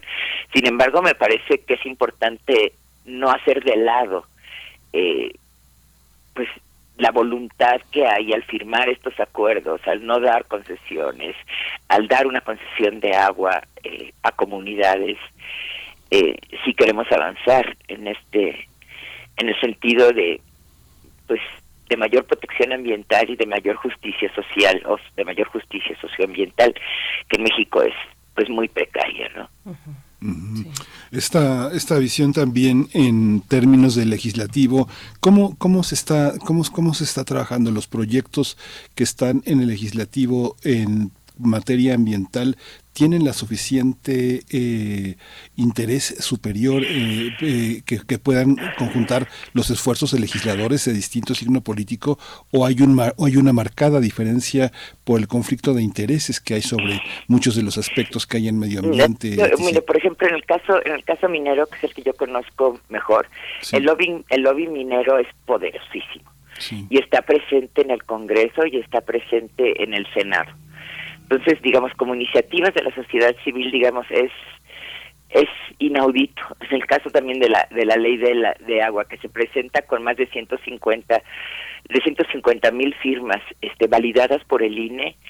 Que, que, que el lobby empresarial haya logrado para, o sea, que la haya logrado parar, o sea, la, la movilización social y la el apoyo de algunos legisladores pues no ha sido suficiente para que para que esta agenda avance. Aquí se requiere pues voluntad presidencial también para para dar para dar pues un empuje a, a estas a estas agendas. En el caso en el caso minero nosotros eh, hemos hecho propuestas eh, de ley dentro de la colectiva Cambiémosla Ya, en la que participamos, pues como yo decía, varias varias ONGs, eh, Fundar, Oxfam, eh, el Consejo Civil Mexicano para la Silvicultura, el SENDA eh, y comunidades de Baja California, Oaxaca, Puebla, eh, Sinaloa, eh, incluso. Eh, hemos hemos desarrollado estas iniciativas, este, hemos tenido acciones de comunicación y se nos han acercado eh, algunos legisladores de, Morena eh, que están en las comisiones de cambio climático y de, medio ambiente. También eh, la presidenta de la Comisión de, Asuntos Indígenas, la, diputada Irma Sancar, eh, Juan Carlos, nos acercamos a ella, otros se acercaron a nosotros. Este, ha habido una gran voluntad de, de apoyar por parte de la Secretaría de Medio Ambiente, me parece muy importante eh, reconocerlo, eh, y, y hemos nos hemos acercado, también hay una posición favorable de la actual eh, secretaría, secretaría de, Economía, pero pero pues todavía estamos en un impas porque las las iniciativas que presentaron logramos que se presentaran estas iniciativas, cuatro iniciativas eh, de, de declarar, eh, de abrogar el tema de la, de la utilidad pública y el carácter preferente de la, de la minería, preferente sobre cualquier otra actividad, este, el tema de régimen de concesiones, el tema de, de prohibiciones, digamos, lo, logramos que se presentaran estas iniciativas, pero no se ha avanzado, no se han dictaminado. Este, entonces, pues, digamos, aquí esperamos que, que, que haya una una voluntad más amplia. Digamos, sí nos hemos acercado a, a, otros partidos, que a, a, diputados de otros partidos, pero pero pues aún estamos en suspenso. Yo creo que falta, falta eh, voluntad política y, y el lobby empresarial, digamos, la captura del Congreso de muchos, la participación de muchos diputados en estos intereses, diputados de distintos partidos, pues es muy fuerte. Entonces la batalla está ahí y, y me parece de nuevo pues que hay que empujar del lado de la de la opinión pública. Digamos, ahorita la, la iniciativa de de ordenamiento territorial que rechazaron muchos pueblos del suelo de conservación mm. se logró detener pues gracias a, a, a, la movilización social y a la sensibilidad de la jefa de, de, gobierno, pero la movilización social fue muy importante. Entonces, pues la, mon la moneda está realmente en el aire. Doctora Leticia Merino, bueno, con respecto, le pido su opinión, su balance sobre eh, los megaproyectos, las implicaciones en las comunidades, en el medio ambiente, el tren Maya. Y ahora que Miguel Ángel Quemain le proponía hablar del Congreso, yo le propongo ah, ahondar un poco más en lo que tiene que ver con el Ejecutivo, que usted misma ya mencionaba, pero un, comentario eh, amplio sobre lo que hemos visto en, las, en el grupo, en el poder, digamos, en los eh, hombres y mujeres que están cercanos al presidente eh, hace un momento usted, eh, eh, cuando hablaba de los avances en esta concesión comunitaria del agua en Oaxaca, en valles centrales de Oaxaca, decía que es una, pues es una victoria de las comunidades, pero también de funcionarios progresistas, en ese caso de, en el caso de Conagua. Pero vemos otros, bueno, vemos tensiones, digamos, al interior de ese grupo de gobierno en el poder. El, el, lamentable desenlace, digamos, de la participación que, que, finalmente, pues, se decantó por salir el doctor Víctor, Víctor Manuel Toledo en, en su momento en Semarnat, ¿no? Con el tema del glifosato, del maíz transgénico, transgénico, que es un tema que continúa en estos momentos para el cierre de año. ¿Cómo ve eh, lo que está pasando yo, en el yo creo que Ejecutivo? Yo creo que en glifosato, digamos, eh, Toledo, Toledo salió, pero la titular de CONACYT se mantiene y, y, yo creo que ha sido el actor o la actriz eh, fundamental en, en hacer conciencia, digamos, y es una persona muy cercana al, al presidente de, de hacer de lograr hacer conciencia al interior del ejecutivo de la importancia de prohibir glifosato. Y con glifosato digo junto con el glifosato hay, hay muchas otras sustancias eh, agrotóxicas este pero yo creo que yo creo que esto se va se va a empujar aunque aunque lleve a a conflictos con Canadá y Estados Unidos en el marco en el marco del Temec este yo yo creo que depende del tema. O sea desgraciadamente bueno desgraciada o así es así así así es este la política pues el ejecutivo digamos el presidente tiene una posición pero dentro del ejecutivo hay hay gentes con distintas con distintas posiciones este e intereses.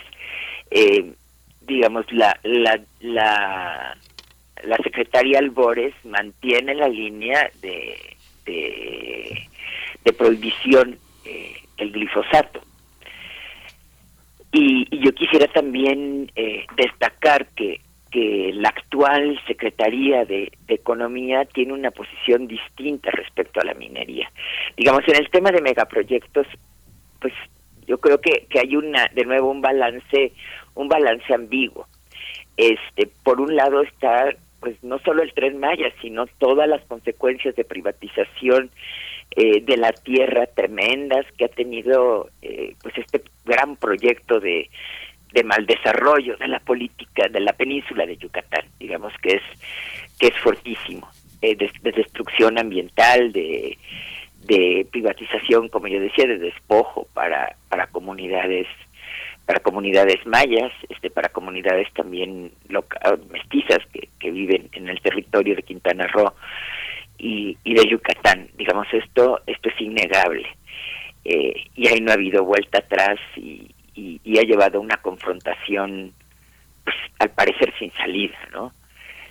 Y, pero, digamos, eh, yo creo que hay casos de otros megaproyectos donde se han logrado detener, de nuevo gracias a la movilización y, y al, al a la existencia de, sensibilidad de, de, en algunos funcionarios, digamos, el caso de la cancelación ya hace algunos años, hace algunos años de, de, de la cervecera en, en Ensenada de Constellation Brands no no es poca cosa tampoco, digamos, y de nuevo al interior de Conagua hay una batalla eh, total, digamos, hace hace unos meses salió de de Conagua la doctora Elena Bunes, que es este la funcionaria que estuvo que ha estado empujando digamos todos todos estos todos estos temas este y que logró digamos el tema el tema de Constellation eh, bueno eso fue la movilización de agua para todos agua para la vida.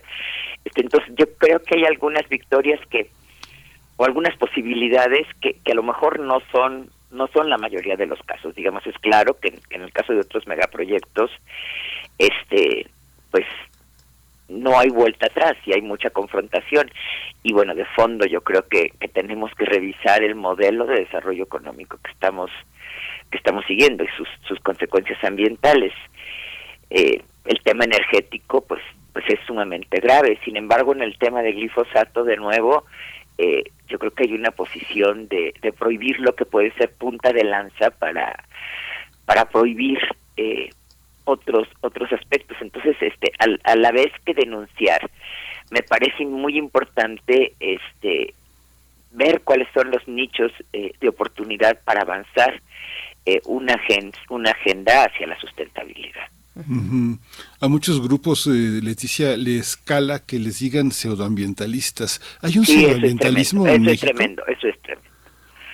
Digamos, yo creo que no no no son pseudoambientalistas y yo creo que está la percepción de de, de no entender el, el, el ambientalismo, ¿no? De, de verlo como como un tema de clases medias o clases medias altas, este eh, crítico o, o contrario al, al desarrollo. No creo que priva este en este discurso, además de, del tema de descalificación política que, que es tremendo. Esto es innegable.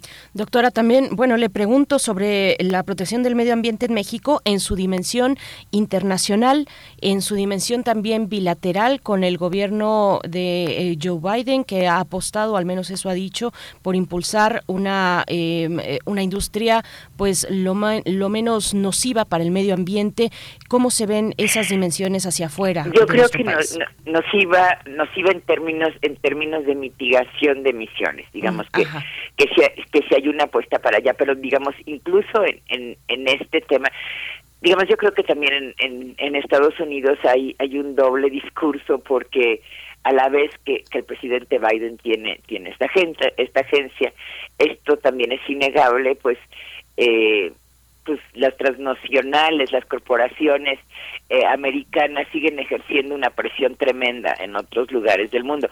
Es, por ejemplo, eh, el tema del aguacate no se daría de la manera que se da si no hubiera un consumo, una demanda irrestricta, una demanda que que ciega al origen ilegal del aguacate. Eh, o sea, si esto no, si no se regula, si, si en la frontera no se, no se exige que, que el aguacate que se consume en los Estados Unidos no sea resultado de violación y de situaciones de violación a derechos humanos, pues la situación cambiaría si esto se exigiera, ¿no?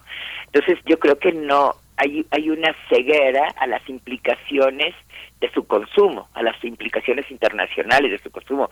Digamos, no es un tema ambiental, pero el tema de las armas y consumo de drogas es, es muy claro.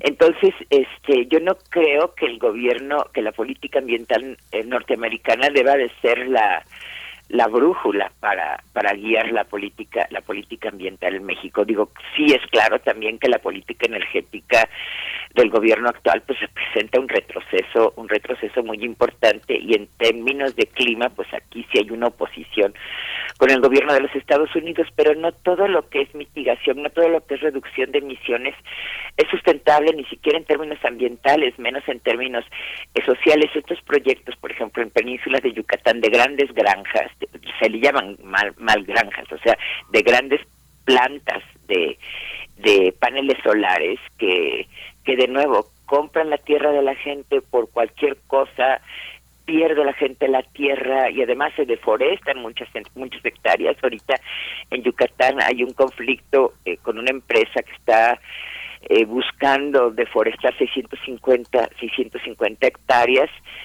digamos hay que tener muy muy en cuenta los costos ambientales y sociales de estas políticas de mitigación que se que tienen que hacerse en pequeña escala de manera respetuosa eh, con derechos entonces no todo lo que es mitigación y reducción de emisiones en gran escala, como lo promueve el gobierno de los Estados Unidos, es sustentable y aquí tenemos que tener un ojo muy atento.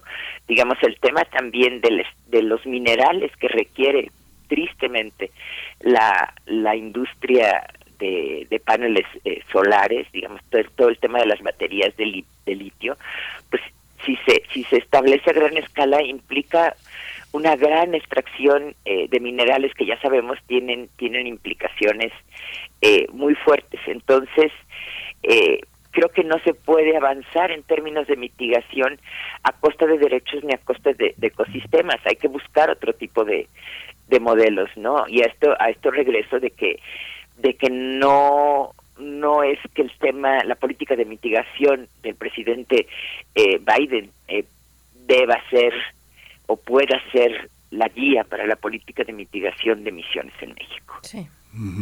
En este sentido también el tema del mar, eh, hemos conversado Ay, eh, muchas ay. veces con el tema, con la gente de Oceana, que Sí. tiene varias perspectivas.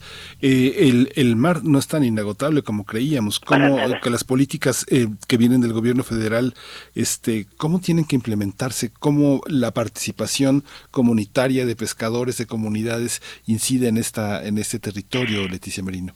Mira, ahí sí, el, el tema del océano no es mi tema y, y lo que te podría decir es nada más el tema de minería, de minería submarina, ¿no? Y de las concesiones que existen y que se han parado los proyectos. Pero, pero en el tema de impactos, de impactos de, de los proyectos en, en el mar, no podría yo Sí. Doctora Merino, yo quiero preguntarle, eh, bueno, siguiendo con la cuestión de la, del- del ámbito de la minería, que además cumplió 30 años la ley Ay, minera sí. este año, le pregunto por dos cuestiones. ¿Cómo ve usted, bueno, eh, la presencia de Grupo México en Sonora, la inversión importante que se ha anunciado eh, a lo largo de este año?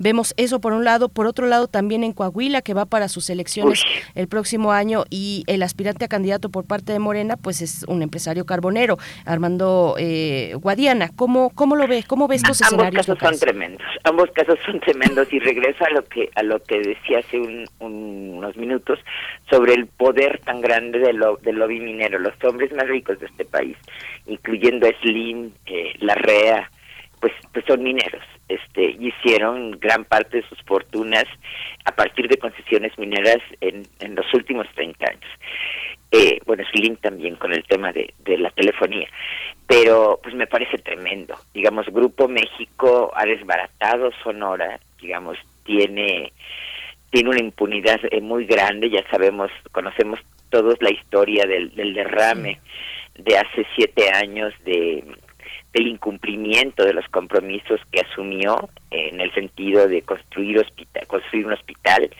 eh, de toxicología, de, de de construir plantas de saneamiento de, de agua a pesar de que la Suprema Corte de Justicia de la Nación falló en este sentido. Eh, Grupo México sigue sigue sin cumplir los compromisos. Este ACTA está construyendo una presa de Jales donde se depositan eh, los tóxicos, los lexiviados eh, que resultan del proceso de, de de separación de los minerales de los minerales de interés del resto de la roca, del resto eh, de los minerales, digamos, esta es una, una planta eh, de depósitos tóxicos monstruosa, digamos, enorme. Alguien me decía que para tener una idea es como cuatro veces Perisur. Eh, y, continúa en, la impunidad, digamos, debido al gran poder político que, que tiene, digamos, aquí podríamos hablar realmente de una captura del Estado. Eh, y el tema del carbón es un tema es un tema espantoso, es un tema espantoso en términos en términos ambientales y en términos sociales, digamos, hay hay un un reporte muy importante, el carbón rojo de Coahuila, carbón de sangre, de la Fundación eh, Henry Boll de, hace algunos años, donde reporta que históricamente, desde que in- inició la explotación, suman cientos los mineros, los mineros eh, muertos. La, espera, la esperanza de vida de estos mineros no llega a los 50 años. Entonces, digamos, el que el que haya un candidato de Morena como el senador Guadiana es es impresionante, es, es increíble y también es, es tremendo que, que la Comisión Federal de Electricidad genere energía este a partir de, de carbón, digamos, esto es esto es un crimen.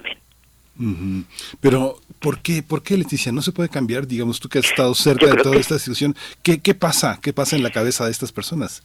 Yo creo que se tiene que cambiar, digamos, yo creo que hay una una óptica muy muy chata, o sea, de eh, y, y muy de compromisos eh, políticos a costa de lo que sea, a costa de la de la vida y tenemos el caso que conocemos desde hace desde hace pues muchos años de los cuerpos de los mineros no rescatados, vuelve a haber accidentes y y hay una reactividad eh, eh, a atender y, a cerrar este este este tema del, de la producción de energía a partir de- del carbón que se se ha estado cerrando en todo el mundo. Me parece lo lo más lo más lo más retrógrada.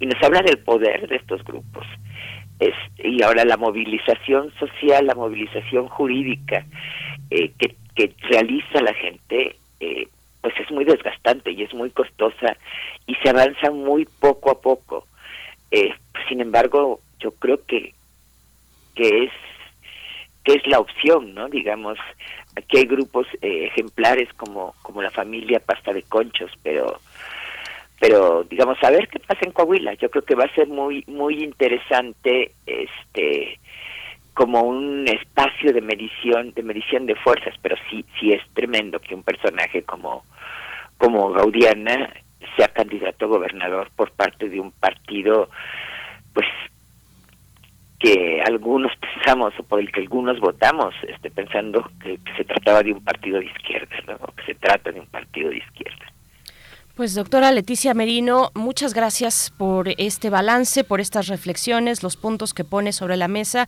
que además eh, se proyectan para el próximo año 2023, el caso Claro. puntual, eh, el puntual de, de- de Coahuila, pero bueno, pues ahí está y vamos a seguir, por supuesto, naturalmente el trabajo de la de la COUS, de la Coordinación Universitaria para la Sustentabilidad que usted eh, precede, que usted eh, preside, perdón, y que y que bueno que nos ha dado también elementos de mucha reflexión y, y están con una actividad eh, importante desde la COUS, doctor. Sí, ahora yo quisiera aprovechar el espacio, bueno, para agradecerles a ustedes que han sido un medio tan generoso, tan tan querido para nosotros desde desde el SUSMAI, invitar al público a, a que nos a que siga el seminario que tenemos quincenal que se llama Los grandes problemas socioambientales de México, y ahorita tenemos una segunda serie junto con el SUSMAI que se llama Los grandes problemas de la bio- las grandes crisis de la biodiversidad este y, y bueno ojalá que colectivamente podamos hacer eh, una agenda una agenda ambiental eh, a la 2024 Eso. y les mando un abrazo con mucho cariño y mis mejores deseos Los nuestros también, doctora Leticia Merino, muchísimas gracias, gracias a todo el equipo de la COUS, de la UNAM, eh, a usted por supuesto, feliz año.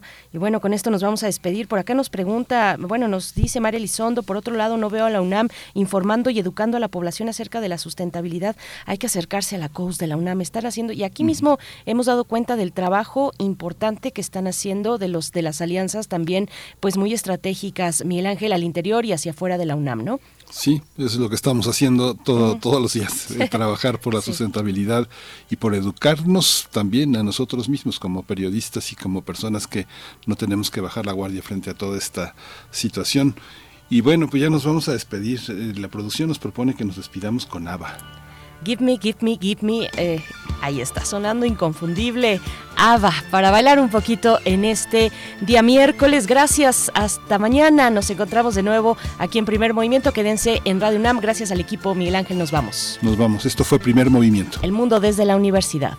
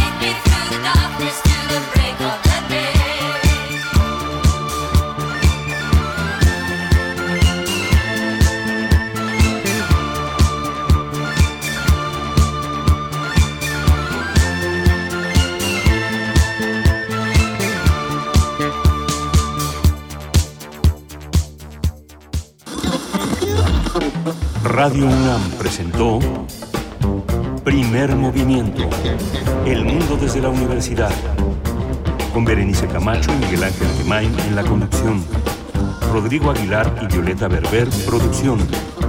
Antonio Quijano y Patricia Zavala, noticias.